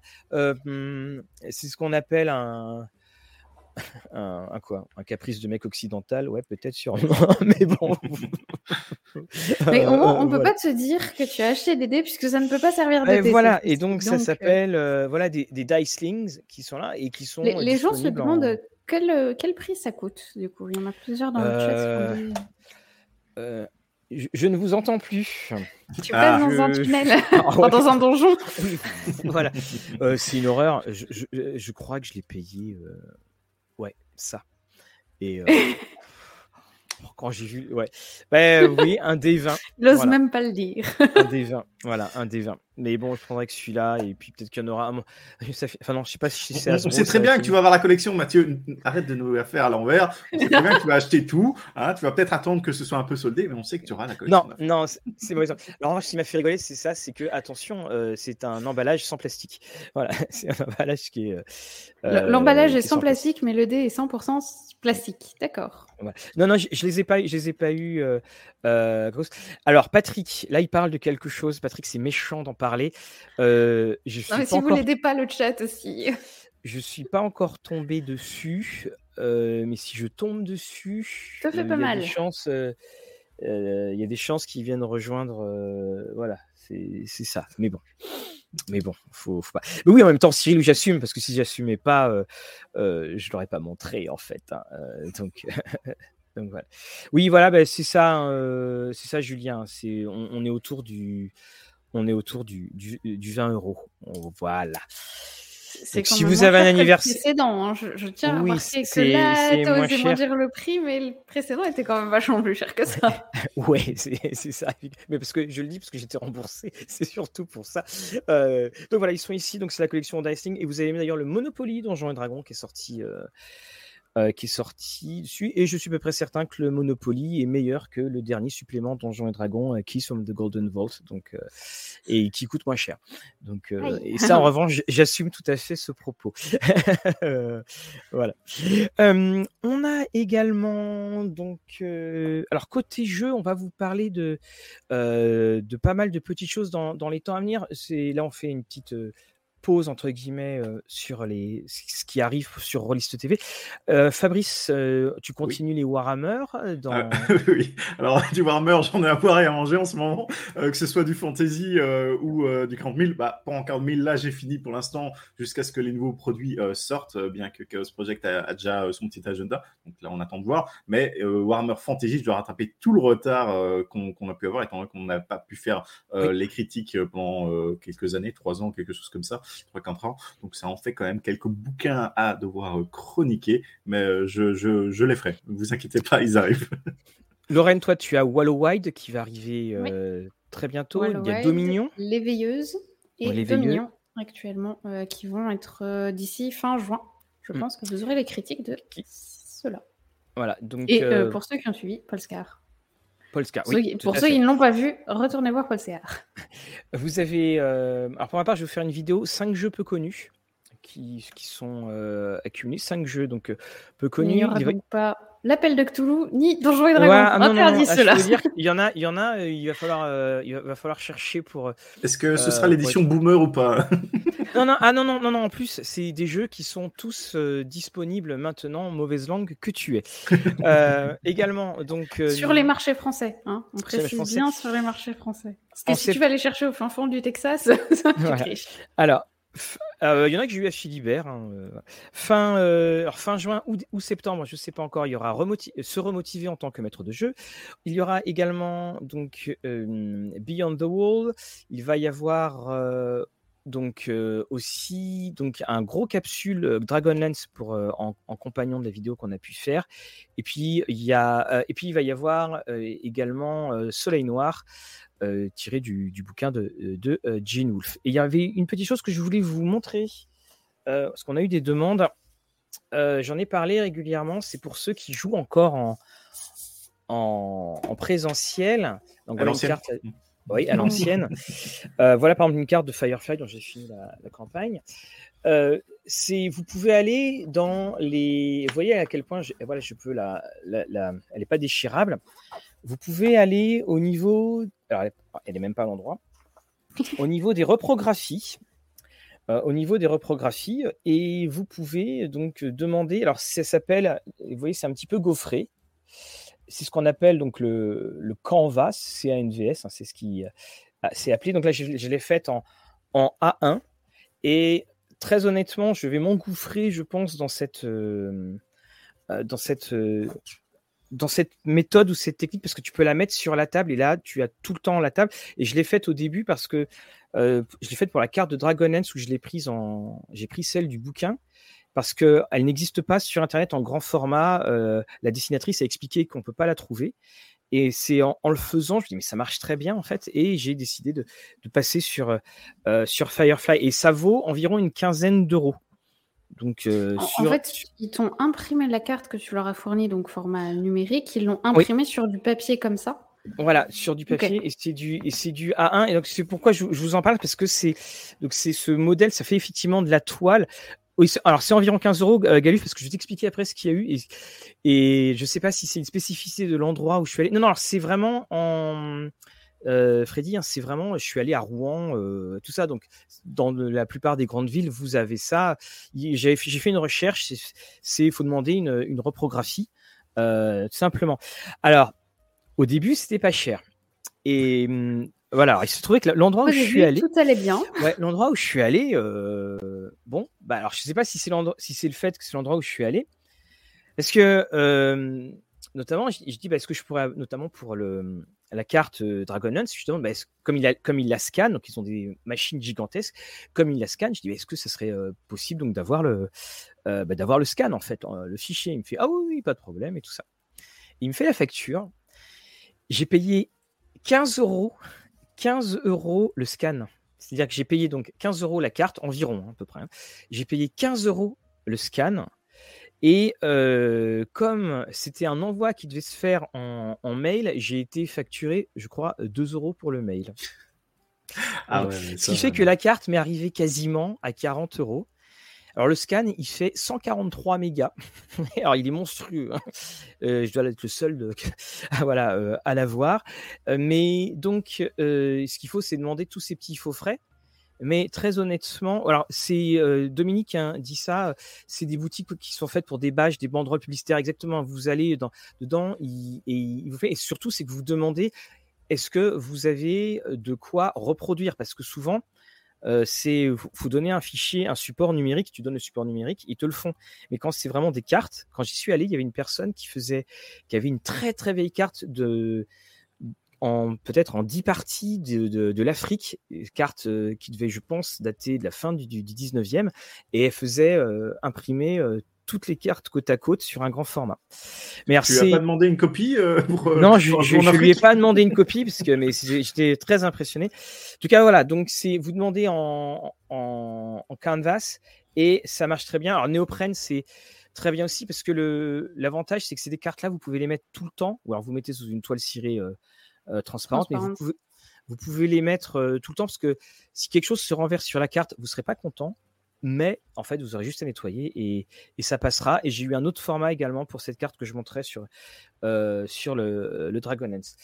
Donc voilà, allez, allez voir vos repros et c'est surtout aussi ce qui est bien, c'est que quand on commande euh, sur des sites, on voit pas forcément le résultat final. Là, ils peuvent, ils peuvent vous dire oui, c'est bon. Là, par exemple, là pour Firefly, il y avait les planètes, les noms des planètes, et je voulais être certain que ça puisse, euh, que ça puisse se voir et que, ça pixelise pas. Donc, euh, c'était la, la, petite pause. Ben, c'est bien ça parce que au, final, souvent, on se retrouve bloqué par le, le, format des images, c'est-à-dire que les images que tu trouves sur Internet ne sont pas d'assez bonne qualité. C'est vrai que même moi, j'ai jamais pensé, ah oui, je vais prendre mon bouquin, euh, s'il vous plaît, scannez-le et, faites, euh, faites une carte avec ça. Quoi. Et alors, est-ce que... Bon, du bon matériel pour faire ça. Hein. Oui, ah oui, ils ont un machin, tu verrais le, type qui te sort ça, tu sais, des morceaux euh, monstrueux. Et alors déjà, euh, Jane Steel, oui, c'est local. Et ça, c'était un des points sur lesquels je voulais aller, même si euh, bah, je t'avoue que 15 euros le 15 euros le scan? Vache. Voilà. mais après, donc après ce que j'ai compris, c'est que c'est aussi évite aussi qu'on leur demande de, scanner des rapports de des rapports de trucs et des machins. À mon avis, vu le prix, ça leur évite beaucoup. ça écrème beaucoup les clients qui sont là en mode. Oui, parce que tu as une. Tu as un, en fait, euh, comme j'avais demandé du A1, je crois qu'il y, a un prix qui varie en fonction de, euh, en, fonction de tout ça. Mais en tout cas, euh, c'est quelque chose que je vais, que je vais refaire et qu'effectivement, bah, un déjà c'est local et puis ça permet de faire ça. Et là, Fenrir qui nous dit j'ai des scanners de livres avec correction de courbure. Oh là là là là, oh là là. Oh là là. Les joueurs de jeux de plateau connaissent cette imprimerie. Quand le plateau est pas terrible, c'est une très bonne solution. Bah oui, c'est ça, parce que justement, quand je suis allé voir la personne, euh, je lui ai dit que je faisais du jeu de rôle. Alors, je sentais qu'il avait l'idée qui était un peu vague. Puis je fais, euh, en fait, c'est, je, voudrais la carte. Puis il fait, ah oui, vous voulez tous regarder dessus. Et je pense qu'après, il a basculé en pensant que c'était du jeu de plateau. Mais hum, c'est ça. Et surtout, par exemple, la carte de Dragonlance, ce que j'aime beaucoup aimer, c'est que bah, comme les pliures du papier laissent une marque, bah, ça donne un cachet justement à, à l'impression. Donc voilà, demandez. Euh, de toute façon, généralement, quand vous commencez à demander du A1, Là, vous avez de toute façon un papier qui est, assez épais. J'en avais fait une, je crois que c'était du 180 grammes, si je ne dis pas de bêtises. Ils peuvent scanner dans un livre A3 et le. Oui, tout à fait. Ils le sortent en A3. Ils peuvent tout faire comme format. Donc c'est un ça, gros, ça avantage. Si ton, si, ton, si ton plan dans le livre n'est pas très précis et déjà pixelisé, même les, les, meilleurs ordinateurs auront vraiment du mal à te faire un rendu qui n'est pas pixelisé. Ils font pas de là, normalement, là, ouais, normalement, ça. Les miracles oubliés. Hein. À moi, que l'IA peut résoudre ce problème. Ah, ah non, non, non, non, non, non, non, t'as pas le droit. bon, mais moi aussi, je suis non, vous en... Bon. Alors, le... Ah, Etrigan House, youtubeur de jeux de plateau. Ah, d'accord, ok, euh, très bien. Bah, bah très, très bien là-dessus. Alors, on va reparler. Euh, tout à l'heure, tu as dit euh, boomer, euh, Fabrice. Ouais, ah, bah, je suis sur celui-là, donc. Voilà. Alors, on connaît tous l'approximation historique que veut dire boomer. Bah, justement, on va aller dans l'époque des, une époque des, même d'avant les boomers. Euh, je voudrais vous montrer à tout le monde aussi cette photo, cette couverture qui est là. Voilà. Et je voudrais savoir quelle est votre impression quand, quand, quand, je, quand vous la voyez, Lorraine, Fabrice J'ai mal à la tête, enfin mal au cou, à vrai dire. T'as mal au cou, ok. Oui, non, parce qu'elle a l'air de s'être fait trancher la tête quand même. Hein, oui, elle a l'air, oui, effectivement. Elle a l'air. Voilà. Et, elle a l'air morte. ce que vous voyez là, c'est les couvertures de Crime Suspense Stories. Et ce dont je voudrais vous parler, c'est de. Alors, attention, euh, c'est plutôt 56, euh, Renaud. Voilà l'anthologie de Crime Suspense Story aux éditions Aquileos. Alors, je passe la vidéo parce que ça va éviter que si ça tombe, euh, ça pose un, un, petit problème. C'est l'histoire de la. Vous avez vu, il y a le D hein, quand je l'ai tourné. L'histoire de, la bande dessinée euh, américaine. Ce sont que des histoires de 7 pages. Si vous connaissez les contes de la crypte, eh bien c'était euh, de la même boîte, euh, boîte d'édition, enfin c'est-à-dire ici Comics, un EC Comics. Et à chaque fois, vous avez ces histoires avec ces femmes fatales, ces crimes, ces meurtres, mais qui, à la fin, sur ces 7 pages, se retourne toujours contre celui qui a euh, commis euh, le meurtre ou qui a euh, commis le qui a commis le forfait. Alors sur cette page, il faut dire beaucoup de choses. Donc c'est pour ça que les bandes, la, bande dessinée est un petit peu, c'est des bandes dessinées où il y a beaucoup de texte.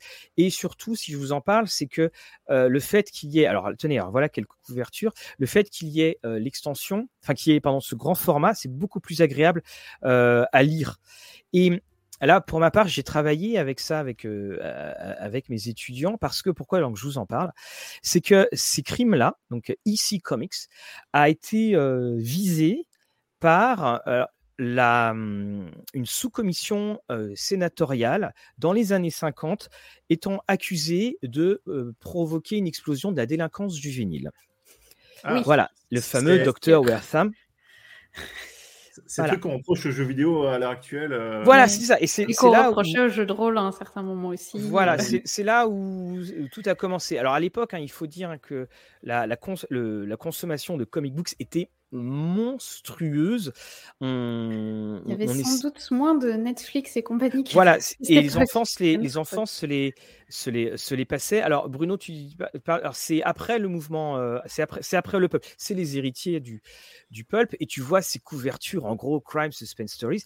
Et quand tu regardes en fait à chaque fois, euh, là tu vois sur cette couverture, la femme est habillée en rouge, rouge couleur de la passion, couleur de la euh, couleur de la trahison, et on a des codes couleurs comme ça que l'on trouvait très régulièrement. Et effectivement, euh, voilà, tu vois, là aussi, l'amant, et c'était couvertures qui étaient d'une force et d'une euh, violence extrême, et justement, on les a montrées euh, lors de ces commissions, et on a même brûlé des comics, où également on demandait aux enfants de ramener ces bandes dessinées d'horreur, et on leur donnait d'autres livres à la place, oui. Il n'y avait pas le, la couverture qui est justement à l'écran là, euh, où elle se, avec le bateau? Tu nous en avais pas déjà parlé euh, sur un autre JDR de l'année dernière. Oui, parce que tu avais présenté ce, jeu de rôle, La Cité, et il y avait eu cette inspiration. On voyait euh, l'inspiration de la couverture et où tu l'avais montré à ce moment-là. Je l'ai reconnu donc. Et, et, cette couverture, vous remarquerez, alors je vais la ressortir. Elle est là, la, couverture. Coucou, ah, mmh coucou Guillaume Coucou Guillaume Ah oui, Café Rolliste avec Arnaud Cudet. Euh, demain à 10h, pendant 50 minutes. Euh, bon, je, fais mon sport. Et vous voyez, la, couverture, elle a été reprise là, mais elle a été mise en noir et blanc. Parce que eh, cette couverture a une histoire. Et c'est un des numéros les plus chers de Crime Suspense Stories. Parce que lors de la. Euh, lors de la oui, la vidéo affichée, c'est normal, hein, je l'ai bloqué là. Lors de cette fameuse commission qui était filmée, William Gaines, qui est, le, donc euh, le directeur de EC Comics, on lui montre cette couverture et il dit Monsieur Gaines, est-ce que vous pensez que cette couverture est de bon goût? Il s'arrête pendant quelques secondes et il fait Oui, tout à fait. Pour le genre de l'horreur, c'est de bon goût c'est, on le voit dans la composition, on le voit dans les différentes dispositions. Et là, pouf, tout le monde, c'est là tout le monde, tout le en fait, voilà. Et c'est là où a commencé cette période très très noire pour le comics, où justement on va créer, Caras, tu le dis, c'est après, tu parles du comics, du, comics code, c'est après justement ce ce procès, enfin ce procès, c'est après cette commission que les éditeurs vont créer le Comics Code. Et avec ce petit logo Comics Code, ça veut dire qu'il pouvait être distribué. Ici Comics va faire que de la réédition et va réécrire et va redessiner la plupart de ces numéros. La plupart des dessinateurs qui, bossaient pour eux ne vont plus dire qu'ils sont dans la bande dessinée, ils vont dire qu'ils sont dans la pub, qu'ils sont, euh, ailleurs. Superman, qui avait été accusé euh, d'être un agent euh, du fascisme, va aller au loin. Batman, accusé d'avoir des relations pédophiles avec Robin, parce que ça vient de là, ça vient de cette époque-là. On va l'envoyer chez les extraterrestres, ils vont aller dans des planètes. Wonder Woman, elle, c'est un agent du changement, vous vous rendez compte, une femme avec tellement de pouvoir. Et le comics va mettre beaucoup de temps mais ça pas de voilà, à, se, à, s'en remettre. Et la seule chose qui va rester de ici Comics, c'est Mad Magazine. C'est la seule chose qui va rester. Et William Gaines, euh, voilà, William Gaines euh, euh, écrira et s'exprimera à de très nombreuses reprises. Plus étrange que celle que tu nous as montrée avant. Oui, alors ça c'est parce que Mad Magazine se crée dans les années 60. Dans les années 60, tu as deux phénomènes de, presse. Tu as Playboy et Mad Magazine. Et Mad Magazine va reprendre. Euh, là, c'est euh, là, bah, c'était le début en plus hein, de la du, magazine. Et donc, vous avez toujours ce personnage que l'on que l'on retrouve. Alors, pour revenir à Renault, ça c'est chez Aquileos qui, qui a fait tout cela, qui a publié les autres. Donc, vous aviez déjà eu euh, les volumes il est en français ou en anglais? Il est en français, il est tout à fait en, français. Ah. Vous avez, parce que vous avez eu les volumes euh, Crime Suspense Stories qui ont été publiés et à la fin, il a fait euh, chez ils ont fait comme pour Compte de la Crypte. Quand tous les petits volumes sont publiés, il fait une euh, superbe intégrale. Et je vous conseille l'intégrale parce que les, images sont plus grandes et c'est. Alors oui, c'est lourd, mais c'est plus agréable, je trouve, je trouve à lire. Et puis on alors, ces, ces bandes dessinées d'horreur, euh, c'est ce qui va. Euh, il n'y aurait pas eu Stephen King. Stephen King a toujours dit que cette horreur-là, c'est ce qui va l'inspirer, euh, qui va l'inspirer pour tous ces, pour tous ces bouquins. C'est question de. Enfin, c'est pas trop gore, je veux dire. que ce soit de l'horreur, d'accord, mais est-ce qu'il y a des Alors, voyeux de partout, si je peux. Non, justement, justement, non, parce que parce que c'était les couvertures qui étaient là pour pour euh, attirer l'œil. Donc derrière, attention, derrière il y a des trucs, c'est pas euh, les personnages sont dessinés parfois avec des toujours avec un angle où ils sont un peu effrayants et on comprend que pour les jeunes ça soit ça. Et il y a eu des, vidéos euh, de, propagande contre ces, bandes dessinées où tu voyais des enfants qui étaient en train de, lire des bandes dessinées, puis à un moment il y en a un qui se lève et qui prend un caillou qui veut taper un autre. Et donc dans le Comics Code, par exemple, eh ben, il y avait une mention en disant le mot crime ne peut plus apparaître grand sur les couvertures. Donc bah, évidemment, voilà, c'était euh, euh, c'était raté. Alors pourquoi aussi j'en parle, c'est que au niveau du jeu de rôle, alors la couverture, je peux vous dire que les reliures, elles sont excellentes parce que j'ai, je les ai toutes les anciennes, elles sont excellentes. Au niveau du jeu de rôle, il y a vraiment des intrigues que l'on peut utiliser. Il y, a, des intrigues qui sont très simples, qu'on voit venir, mais vous avez une mine, si vous voulez jouer dans ces ambiances euh, euh, d'une Amérique étrange, vous avez une mine d'or que vous pouvez euh, que vous pouvez utiliser. Et vas-y, oui, pardon, Fabrice. Oui, je me dis aussi, ça peut faire des, bons one shot ou en tout cas des bons scénarios de one shot, genre Tout à fait. C'est exactement ça, et on est dans on, est à la fois dans le, cœur de cette euh, bande dessinée américaine, mais surtout, oui, tu as, as plein de petites histoires. Moi, je sais que j'en avais plusieurs. J'avais pris des PNJ, j'en avais fait des PNJ, puis, puis des intrigues, des noms, des, des relations. Alors, évidemment, il y a beaucoup de choses, euh, il y a beaucoup d'histoires de Marie qui euh, trompe sa femme et puis qui décide de tuer, il décide de tuer la femme ou qui décide, voilà, bon ça, ça, ça tourne. Euh, non seulement il la trompe, mais en plus il la tue, genre double peine quoi. Voilà, bah, je, pense que je pense que c'est ce qui est arrivé à, cette pauvre femme qui était qui était dessus, mais les couvertures, hein, on le voit. 60 ans, même parfois 70 ans plus tard, elles sont, elles sont toujours aussi forte. Hein. C'est dans l'utilisation des, euh, l'utilisation des couleurs. J'essaie juste de vous retrouver euh, une, des, une des dates. Vous voyez, c'est 1951, ça a 60, oh là, 72 ans. Vous vous rendez compte, ça a 72 ans. Et on les montre maintenant. Et déjà, voilà, des, histoires d'horreur il y a 5 70 ans. Je trouve ça quand même intéressant euh, de, de voir pas mal ce qui a été fait à la base dans différents médiums, et ce qui donne maintenant le, un peu, pas l'origine, enfin l'héritage de tout ce qu'on voit maintenant, on peut le retrouver euh, aussi avant. Et je l'ai pu voir euh, récemment, je me suis beaucoup renseigné sur certains artistes de la fantasy euh, type Vallejo. Boris Vallejo, oui, tout à fait. tout ce qui avait été heavy metal, ce genre de choses. Et c'est là que c'est intéressant parce que tu vois tout le début des codes de la fantasy se mm. créer. Et là, je suppose aussi, c'est un peu l'idée ah ben c'est, exactement ça. Et puis il faut savoir hein, quand le Comics Code va arriver, donc ils sont obligés de tout redessiner. Et puis là, le pied de nez, c'était, je ne sais plus lequel, c'était sur des. Euh, c'est une histoire de science-fiction où à la fin un personnage retire son casque et il est noir et en plus il sue. Et le Comics Code dit non non non, vous me redessinez ça. Vous, il n'est plus noir et vous retirez les gouttes de sueur. Et comme c'était le dernier numéro pour la réédition, William Gaines a fait ouais ouais ouais on le fait et ils l'ont publié sans rien changer.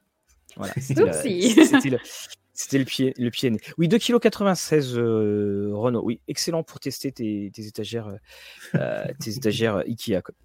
Alors, on, on, va passer à quelque chose de plus gay, entre parenthèses. C'est Lorraine, toi, tu as un, livre aux éditions, un roman. oui.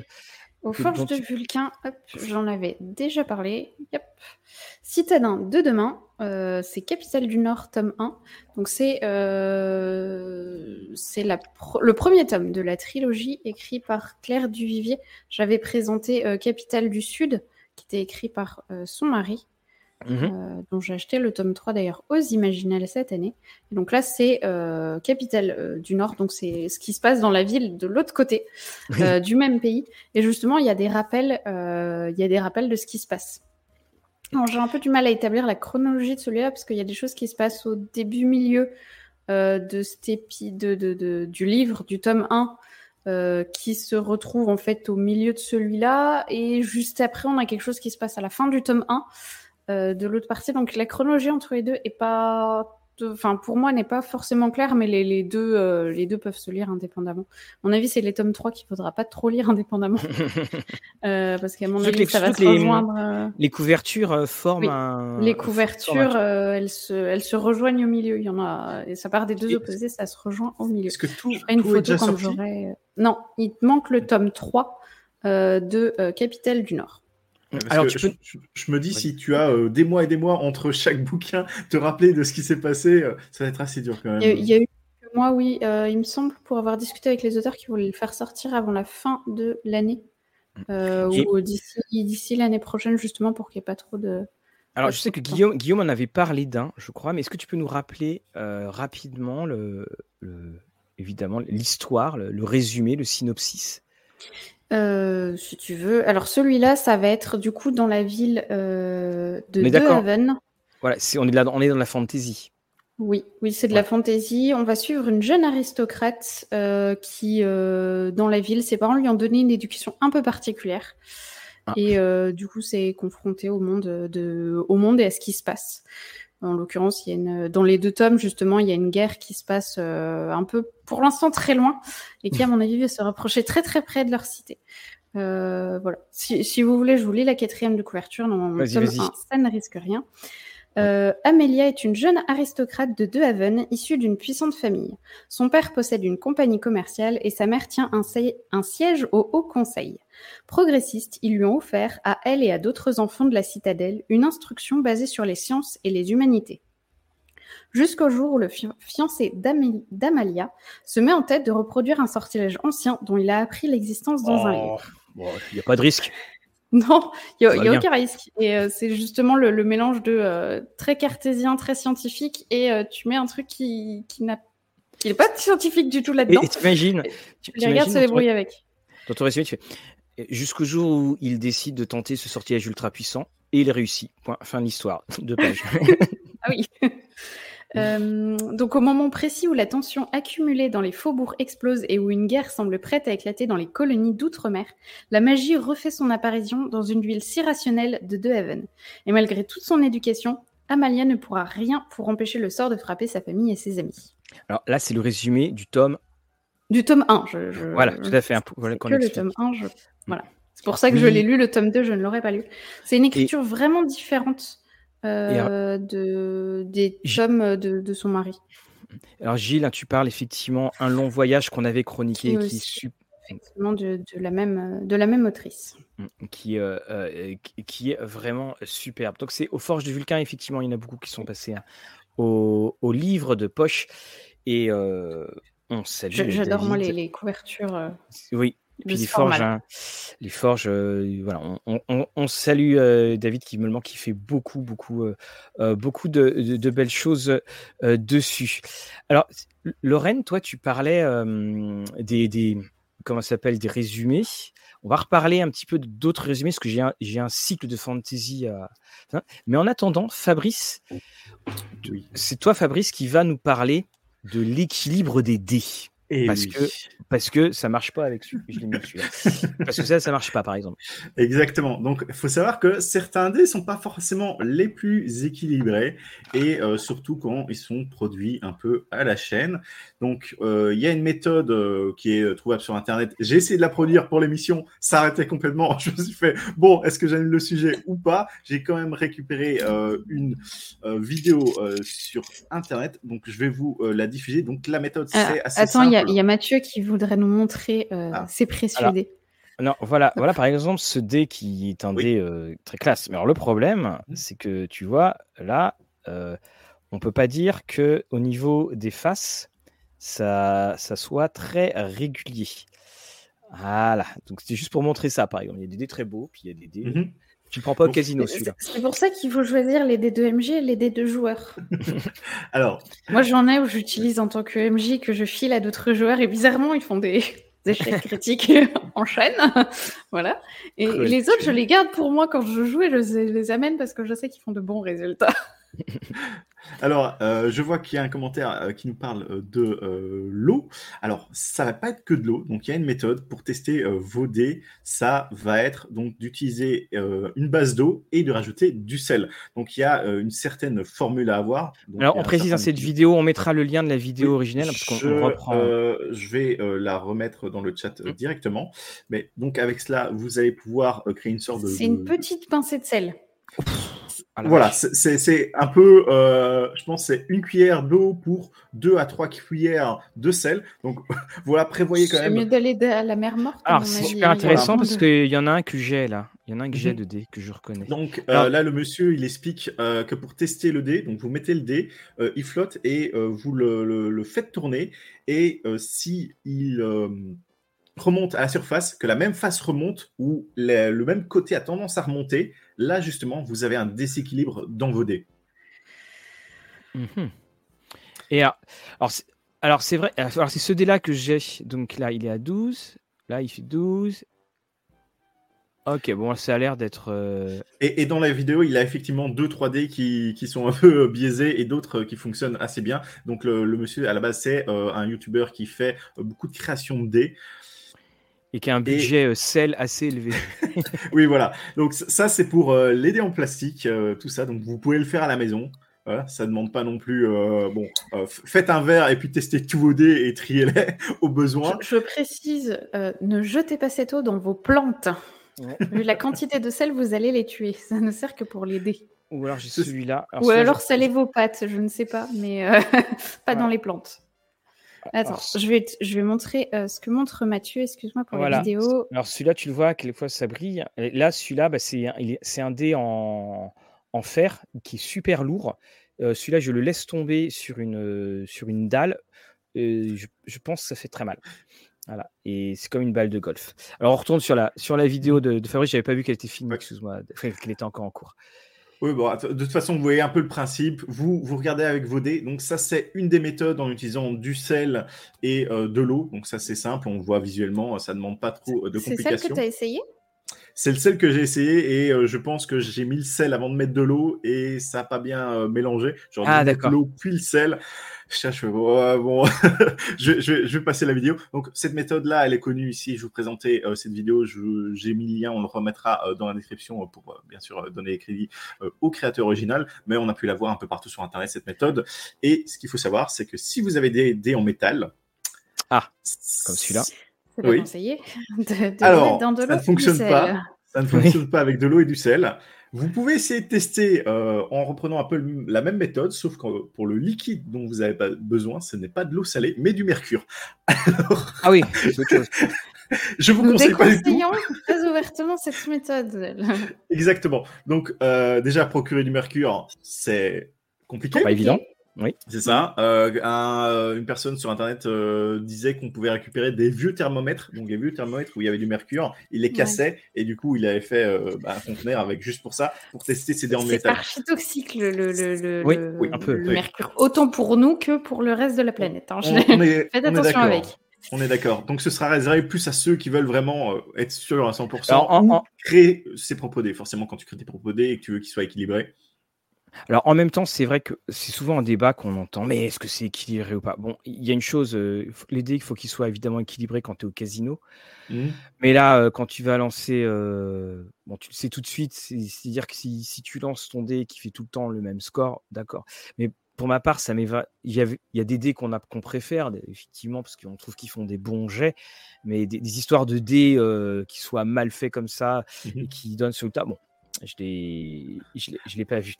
Voilà, c'est ça- ça. Comme dit Jane Steele, hein, c'est euh, dans les, on- les dés, on les utilise que- qu'une soirée, voire moins. Et, et voilà, c'est tellement. C'est vrai, quand j'ai vu arriver la, la mode du est-ce que le dé est équilibré Quand je pense des fois on joue avec des dés de Monopoly. Oui, c'est ça. Mais euh, en, en général, apparemment, même aussi les. Enfin, si tu veux vraiment avoir des dés équilibrés, si c'est important pour toi, est-ce que- bon, c'est un peu une question philosophique de Oui, est-ce que c'est important ou pas? Mm. Euh, après, il y a une autre méthode si vous voulez pas utiliser ça. euh, Il y a des calculateurs un peu en ligne, il y a des, des, des spreadsheets, euh, donc des tableaux Ouais, Excel mais et tu tout fais ça. avec ton téléphone, mais c'est c'est triste, Et- ça. Et bon, tu, tu, tu te fais une tendinite à tester Mm. tous tes dés parce qu'en général, il faut faire. Euh, il conseille sans lancer, je pense, que pour Oui. avoir quelque chose qui soit plus ou moins avec euh, en calculant la moyenne des résultats pour qu'ils te disent oui, c'est équilibré, c'est pas équilibré. Mais si tu veux vraiment être plus précis, il faut faire 200 lancers quasiment. Pff, La flemme. Il faut tout À la fin, à mon la avis, ton dé est tellement usé que ça sert plus à rien de le tester, il est juste usé en fait. Alors, tiens, euh, j'y pensais. Est-ce que, euh, alors vous entendez peut-être ce bruit là? Lorraine, est-ce que tu peux mettre la, la caméra Oui. euh, déportée, s'il te plaît? Donc voilà deux. Voilà un premier descend. Et euh, voilà le fameux descend en fer. Alors je, je vous montre comment il. euh, alors j'espère, j'espère que ça. Je vous montre comment il roule. C'est-à-dire que alors, celui-là, il part comme une fusée. Et heureusement qu'il y a le bouquin, parce que sinon il serait à l'autre bout. Et puis là, il, Oui, il a du mal à et là- et s'arrêter voilà. en fait. hein, il, euh, Et pour le, voilà le meilleur descend que j'ai jamais vu. Il est chez Q Workshop. C'est parce que vous entendez, tu entends les petites Il est boules lesté, qui sont c'est ça? dedans. Voilà, Mhm. il est lesté et tu as un petit système à l'intérieur, ce qui fait que ça s'arrête tout seul. Et surtout, ce qui est euh, très. euh, enfin, ce qu'il faut vraiment signaler, c'est que souvent dans les descends, qui sont les formats euh, balles, balles de golf, on a du mal à voir le chiffre. Souvent, ce qu'on va faire, c'est on arrête le dé et puis on va soulever le, on, avec le, et avec le doigt, on soulève le, le- le résultat. Et là, euh, donc celui-là, il était très beau. Alors, celui-là, comme je dis, hein, je peux casser une fenêtre euh, facilement.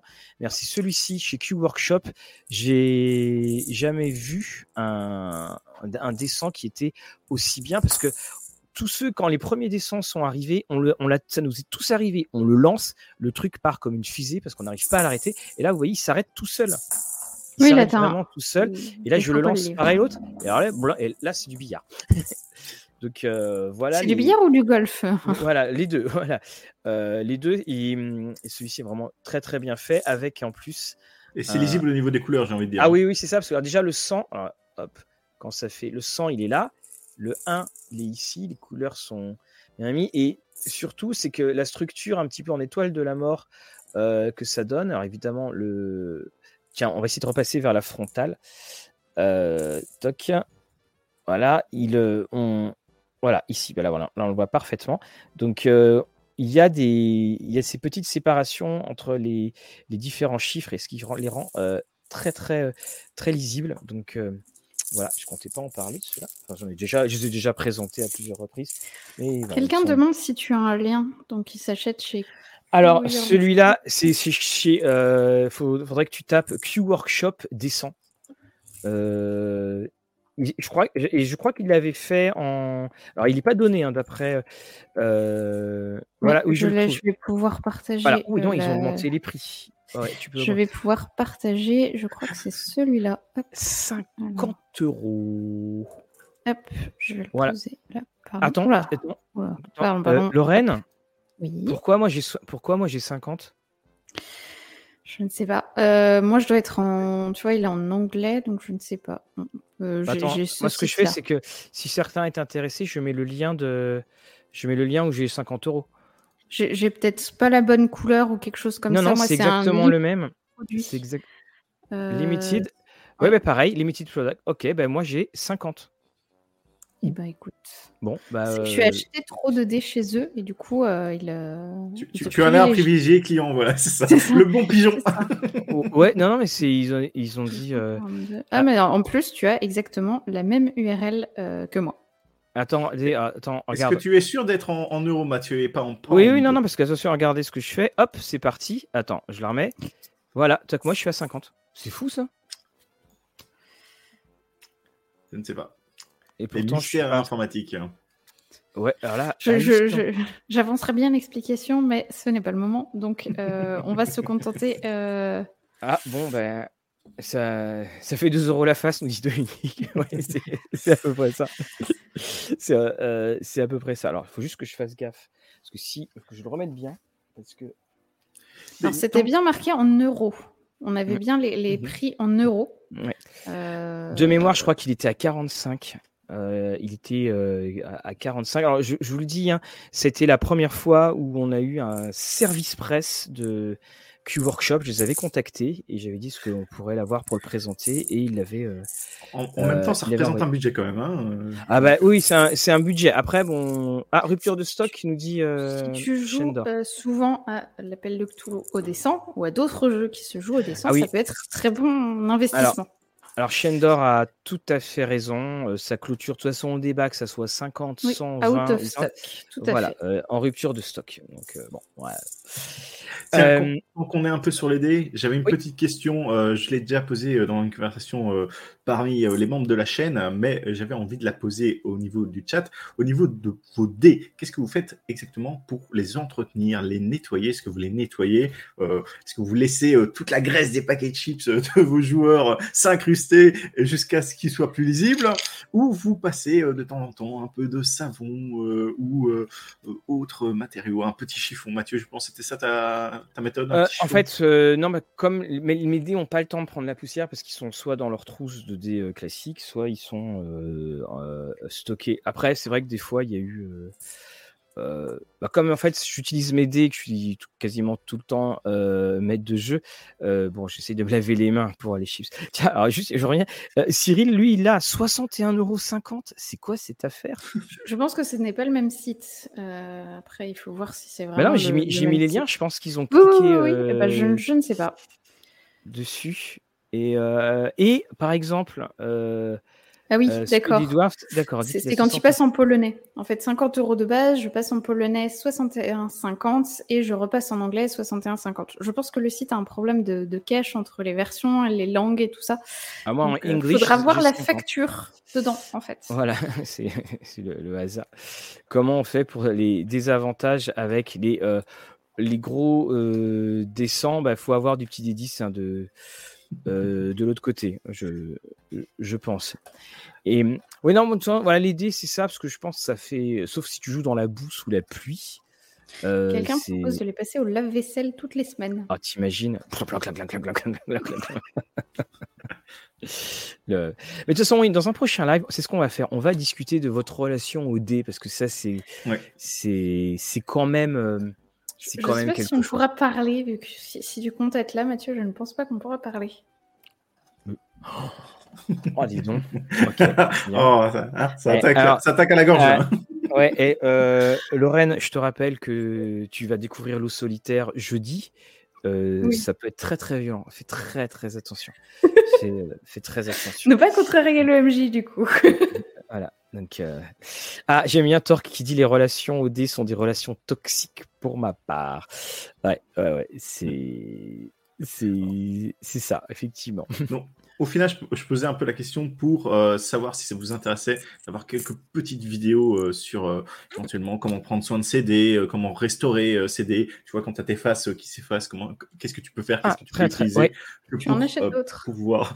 Oui, tu peux en acheter d'autres, oui. Ou si c'est des dés que moi j'ai mon premier set de dés de jeu de rôle.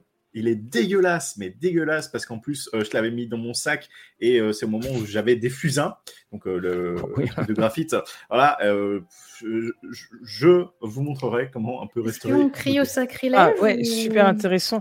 Et comme ça, euh, Lorraine qui dit que quand on parlera des dés, vous ne pourrez pas parler. Soudainement, mon triomphe est total et complet. Euh, merci euh, Lorraine et surtout merci Fabrice.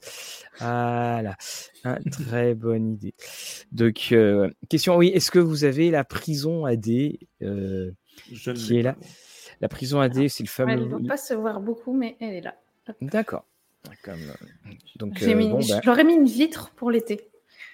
C'est la traversée. Alors, il faut savoir hein, que dans euh, là en ce moment, au niveau des livres dont vous êtes le héros, euh, on en reparlera jeudi, mais il y a le- les mystères de euh, Salamonis de Steve Jackson qui, sont sortis et qu'il y a une opération promé- promotionnelle où euh, donc Gallimard a envoyé au libraire un, petit pochon avec deux D6 euh, style argenté. C'est la furie, tout le monde se précipite dessus. Et on tient à dire que notre live avec euh, donc euh, la lecture, donc il y aura Marc Twang également qui sera présent. On parlera de loup solitaire, on parlera du système, on parlera de ce que ça représente. J'ai le jeu de rôle loup solitaire qui est là, qui a toujours pas été déballé. Euh, eh bien, donc pour nous allons faire gagner deux exemplaires des mystères de Salamonis et Gallimard nous a bien dit, à notre demande, oui, il y aura à gagner, vous gagnerez le jeu et vous gagnerez le pochon de dés avec les deux dés. Voilà. Donc euh, euh, donc c'est c'est quelque chose. Et tu vois là, je, je vois, ouais, on aura un milliard de choses à dire sur les dés. Oui, bien entendu. Oui, on aura. euh, euh, oh là là, j'ai gardé mon premier set de dés plus de 20 ans jusqu'au jour où j'ai zappé ma mallette sur le toit de ma voiture et mon iPad était dedans. Je me suis rendu compte en rentrant. Ouais. Et, et tu les as retrouvés? Ah, il les a retrouvés. Ah non, attends. J'ai retrouvé ma mallette, mon iPad éclaté, mes dés éparpillés. Mais, mais finalement, J'étais trop triste pour m'aider. finalement, t'as pu les, t'as pu quand même avoir. tu sais, on est tous là. Mais alors les dés, mais les dés, c'est le. Oui, parce que l'iPad, c'est pas grave. Ouais, c'est Ah surtout ton premier set de dés, j'ai envie de dire. euh, bon, on en reparlera, Ah mais c'est quelque chose d'un peu euh, spécial, je pense, pour Pardon. certains d'entre nous. Alors, alors non, on vient d'avoir un nouveau marabout. Savon de chance, fait revenir son être aimé. Valise magique. Bon, t'as- t'as- Et suppression. et, euh, et, et appui. Ben moi, tu sais, euh, bon, je reparlerai aussi parce que je vous mettrai un lien de la vidéo que j'avais pu faire sur les dés. Quand j'avais fait la vidéo sur les dés, j'avais ressorti tout ce que j'avais et j'étais super triste parce qu'il y avait des D20 de l'œil noir, donc évidemment pour beaucoup les premiers D20 de jeux de rôle qu'on ait eu, ben, il y en avait un que j'arrivais pas à retrouver et ça me- m'ennuyait vraiment. Et c'est là où je me suis rendu compte que les dés, j'en ai, je je sais plus combien, parce que il y a celui-là, là il y a, il y en a ici, je dois, j'ai- environ 6 ou 7, enfin j'ai en tout là, je dois être à 1, 2, 3, 4, 5, il y a celui-là, il y a- enfin bon, il y en a plein, il y en a trop, c'est ridicule. Euh, mais C'est pas euh, nous qui le disons, c'est lui. mais si tu veux, le... c'est en faisant cette vidéo que j'ai retrouvé. euh, Il y avait, il y avait des dés dont je me rappelais. Je disais, ah, mais celui-là, j'ai fait ça, j'ai fait ça. Et que si euh, je devais euh, euh, arrêter le jeu de rôle et tout ça, me débarrasser de tous mes dés, je sais que c'est des dés dont je jamais je ne débarrasserai. Ils sont pas beaux. Il y en a un qui a un éclat parce qu'il est tombé sur, sur du carrelage. Mais euh, pour rien au monde, pour rien au monde, je m'en débarrasserai. Alors que les dés que j'ai là, je les ai, oui, mais j'ai aucune relation avec eux. C'est. euh, voilà, c'est juste t'es- dans une boîte. Tes, tes, tes prisons AD, va-t-on dire? On dirait des lanternes. Est-ce que je me trompe? Oui, c'est en fait. Alors, c'est pas une prison, c'est là où je les mets. C'est une, Non mais à la base, c'est c'est une lanterne et tu peux. euh, euh, ça- alors, je crois que j'avais dû acheter ça à Action, tu vois. Voilà, D'accord. Tu peux éclairer. euh, Ah, d'accord. Voilà, comme ça. Et euh, c'est ça, et puis euh, là, tu peux refaire. euh, Il y, a- il y a quand même de la contenance AD. Hein. Oui, il y a, de la contenance. Ça, va vite, hein, parce que là, je, les, montrerai quand on fera le, truc dessus, mais c'est. euh, Mais voilà, je, paye très cher en psychiatre pour savoir. Mais bon, euh, si Maxime Chatham nous regarde et, on le salue, euh, voilà. Ce n'est pas on avait vu un, extrait de, sa collection. voilà, euh, ce, n'est pas une maladie, ce n'est pas une maladie, ce n'est pas une maladie. Moi, moi, je me rends juste compte là parce que je l'ai sur le bureau, donc je vous les montre vite fait. ça, c'est les dés que j'ai achetés à Octogone. Ils sont oh. toujours dans leur sachet. Donc c'est pour vous dire à quel point il y a certains dés voilà, je n'utilise pas et ils restent. Et puis il y a aussi le fait que moi je, je, trouve que les, les dés, euh, enfin je trouve d'ailleurs très très étonnant parce qu'on est euh, avec de plus en plus de distanciel et le, distanciel fait disparaître le dé. Et donc euh, voilà, c'est mais bon, on en reparlera. On en reparlera. On, garde ça au chaud pour qu'on parlera deux heures, voire trois heures sur les dés. On va pas s'arrêter. Ah oui, oui, on va faire une spéciale sur, euh, sur les dés. Tenez, regardez. Alors, moi, moi j'ai vu que tu avais un dé, un dé, euh, un dé bonbon. Euh, ouais, c'est c'est possible. Dans ce qu'a montré Fabrice, euh, il est. ah oui, celui-là, le. Oui, voilà, c'est là. Oui, bah, j'en ai, j'en ai quelques-uns de, de ce set-là. Euh, bah, mes joueurs aiment bien et mes joueuses aiment bien. Donc à chaque fois, je me retrouve à, les avoir dans mon set et, et je peux jamais les utiliser. Donc à chaque fois, j'en rachète pour essayer d'en avoir assez. J'ai le set aussi et la, la, la, la phrase qu'on m'a dit, c'est Oh, des bonbons. Non, touche pas, ça se mange pas. Et... c'est le premier réflexe depuis je l'ai mis à coin, mais c'est resté comme les des bonbons. Alors, Gilles nous dit il faut lire L'Homme des, qui est d'ailleurs aux éditions des Forges de Vulcain. C'est un bouquin extraordinaire et, terrifiant. C'est un homme qui va décider toute sa vie au dé. C'est-à-dire, euh, je vais à droite, je vais à gauche, je me lève, je me lève pas, je vais au travail, je vais au travail, il lance le dé. Et donc, euh, euh, Alors, sur certains trucs, je dis pas non, mais surtout. Oui, oui. Mmh, mmh. ça va être compliqué. Bon, je, je crois qu'on a le thème de notre prochain, notre prochain. On fera ça début juillet, voilà. On on voilà, prévoyez 4 heures.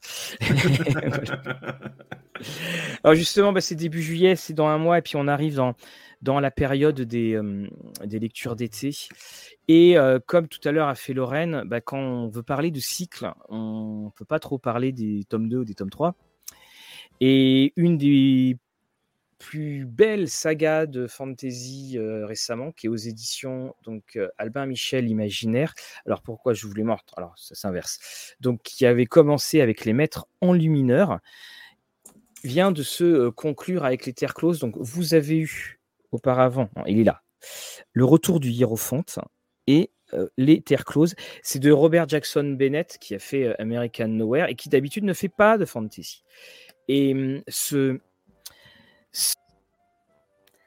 ah.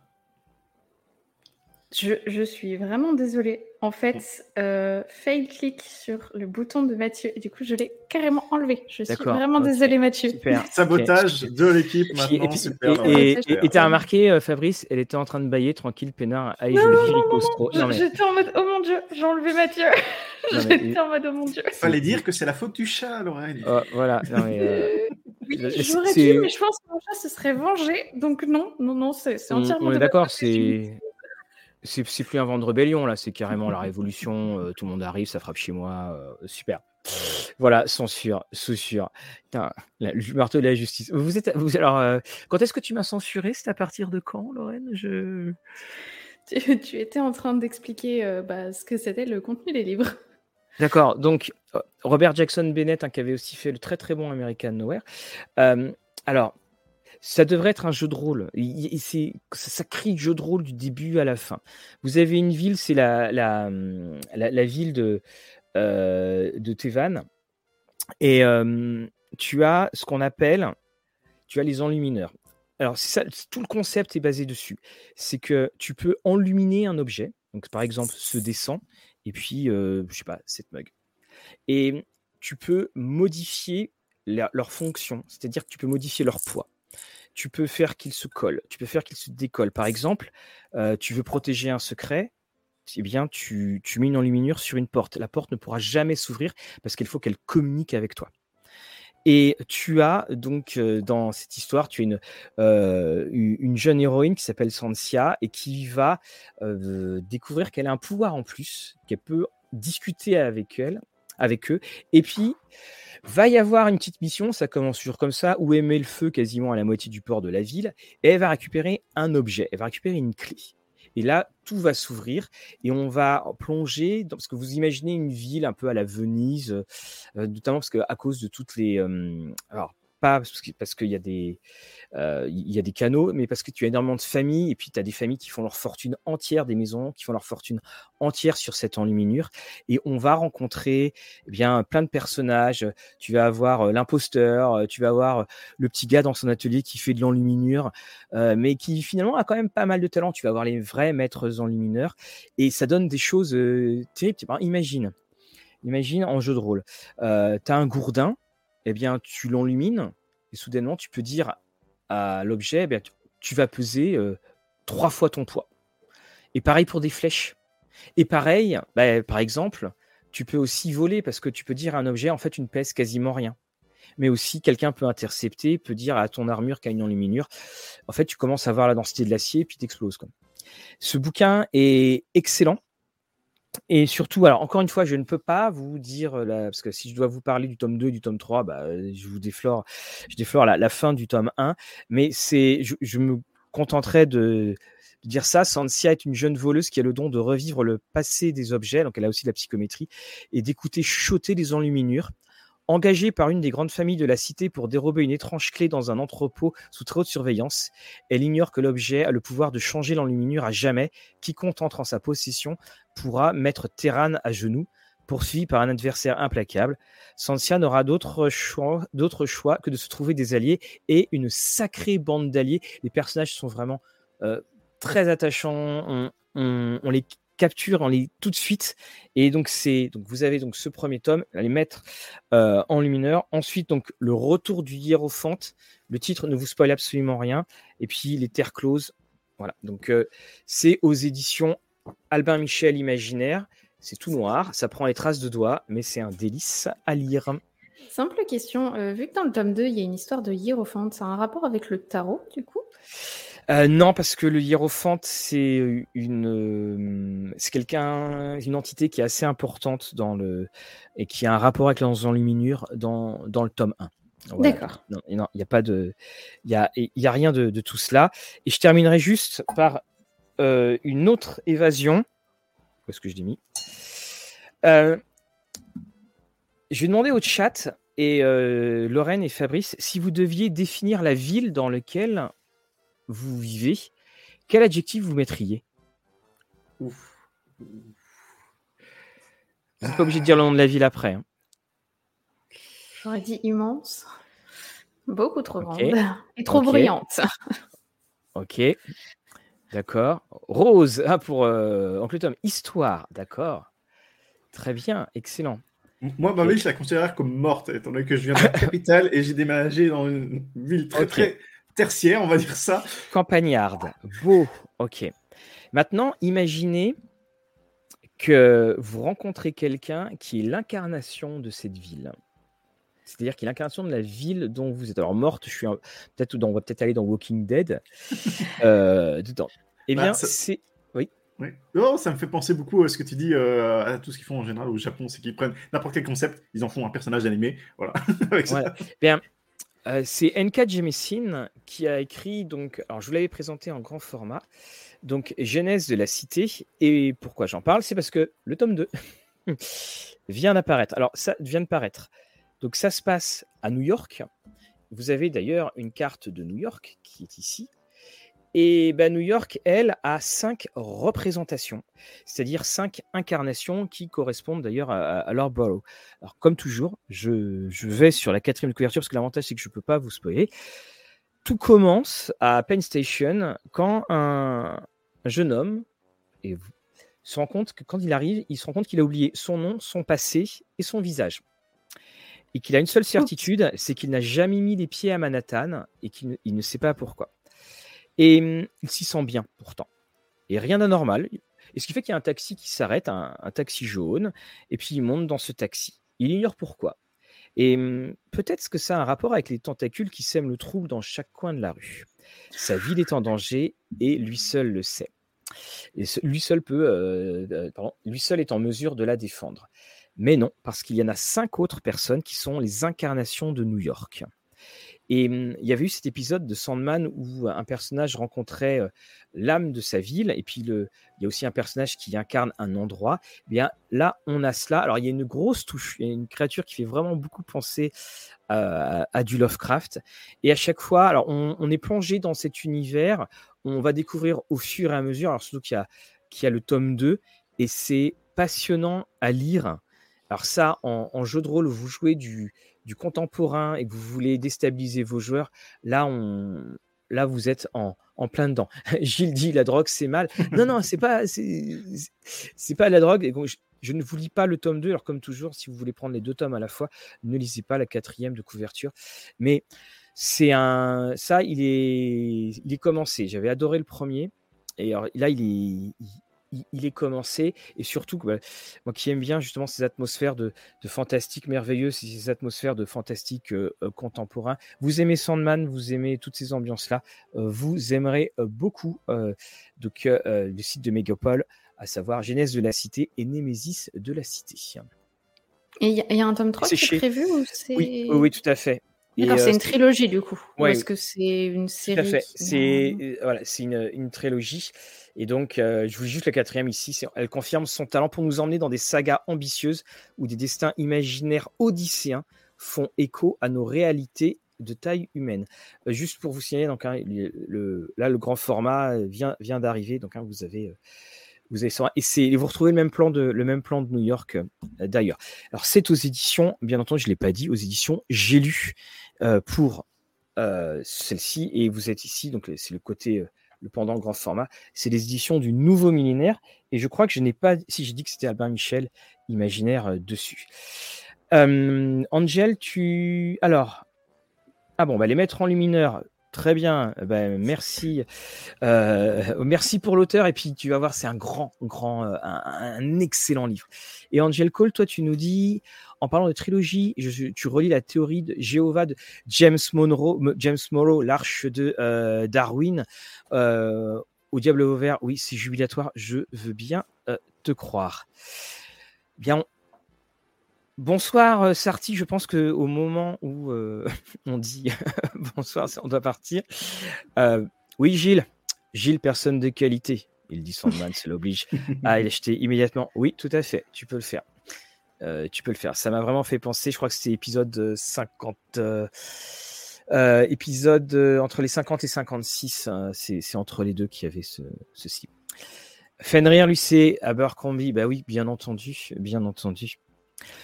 toujours, moi j'adore chez Abercrombie ce sens du, ce sens du dialogue. Bien, je pense, les amis, que nous y sommes.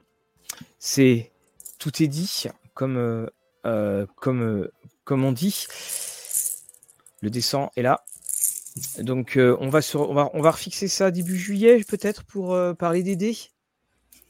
Oui, je pense. De toute façon, si c'est juste un live pour parler des dés, ça ne demande pas trop de préparation de notre côté. Donc on peut tabler ça une fois qu'on a un peu de temps libre. Ouais, voilà, juste pour euh, chercher. Et donc pour les dés, on parlera de nos, nos anecdotes, des jets de dés pourris, des grands jets de dés, des relations avec les dés, des gens qui sont fous avec les dés. Et le... Qui les enferme dans des, dans des ampoules. Voilà. Je connaissais un qui, lui, la mettait dans la bouche. Il, euh, Enfin bon. Euh, voilà. voilà on, ça faisait... on, va la garder, celle-là. On va la garder. Ouais, ouais, c'est la, c'est, la bonne. En tout cas, voilà. Donc, bah, il est 23h, presque les 12 coups de minuit, Renault. Un grand merci euh, à vous tous. On parlera aussi. Il y a un prochain mini-journal qui arrivera parce qu'on a eu pas mal de nouveautés arcanes et tout ça. On va vous les montrer. Mais pour les lives, on est juste là pour euh, discuter, euh, s'amuser. Euh, et essayer de vous convaincre de, regarder des trucs, même si j'ai pas été convaincant. Bah, peut-être la prochaine fois. On, Tu auras le droit d'essayer une autre fois un autre live. Mais tu sais, hein, moi, là-dessus, je suis tellement euh, mauvais public euh, là-dessus. Pour moi, pour moi. Bah, de toute façon, même si j'ai arrivé à convaincre quelqu'un de euh, regarder Oshinoko, c'est déjà une victoire pour moi, étant donné que voilà, je trouve ça juste fabuleux comme anime. Alors, un, grand, grand donc merci à vous tous. Donc, on vous rappelle, demain matin, vous avez l'interview d'Arnaud Cuidet qui n'est pas en live, hein, qui a été enregistré. Vous avez également donc, on reçoit Geek Fabula mercredi. Jeudi, attention j'ai rien fait. J'ai rien fait. Je n'ai rien touché. Alors, Martieu, jeudi. Il faut reprendre. J'ai rien touché. Ok. Euh, donc, jeudi, on a ce qu'on appelle euh, aux États-Unis le double features, donc, euh, ou le double header. Donc, on a à 18h30 donc, les 12 singes pour un, un, live sur leur financement participatif et à 21h, 21h, et ça, on l'attend. Lorraine va découvrir et va faire les choix dans la traversée infernale. Alors, je vous explique, c'est une émission qui nous a été proposée par euh, Gallimard. Nous avons eu l'autorisation de lire le contenu de la traversée infernale à l'occasion des 40 ans, parce que normalement, les lectures de livres dont vous êtes le héros, c'est un petit peu euh, en dehors. Euh, en dehors des clous parce que bah, il y, a du, y a du droit d'auteur et on lira je pense peut-être jusqu'au premier deuxième enfin une grosse partie du, du jeu. Et, parce que voilà, voilà. et on aura Mark Twain qui est ce grand spécialiste du livre dont vous êtes le héros, qui lui commentera et qui éventuellement donnera des différents conseils. Je pense qu'on va bien s'amuser. Voilà, donc ça sera lundi à 20 jeudi. Jeudi à 21h. Jeudi à 21h. Jeudi à 21h. de toute façon, c'est déjà dans les bonnes crèmeries. Si, alors, si et seulement si Lorraine ne m'a pas éliminé, et si on retrouve mon corps flottant dans la Seine, peut-être que. au milieu d'Aidé. Voilà, au milieu, au milieu d'Aidé, c'est le tueur OD. Un grand merci à, toi, Lorraine. Un grand merci à, toi, Fabrice. Comme on dit, je crois que tout est dit et que vos parties soient belles. À la prochaine fois.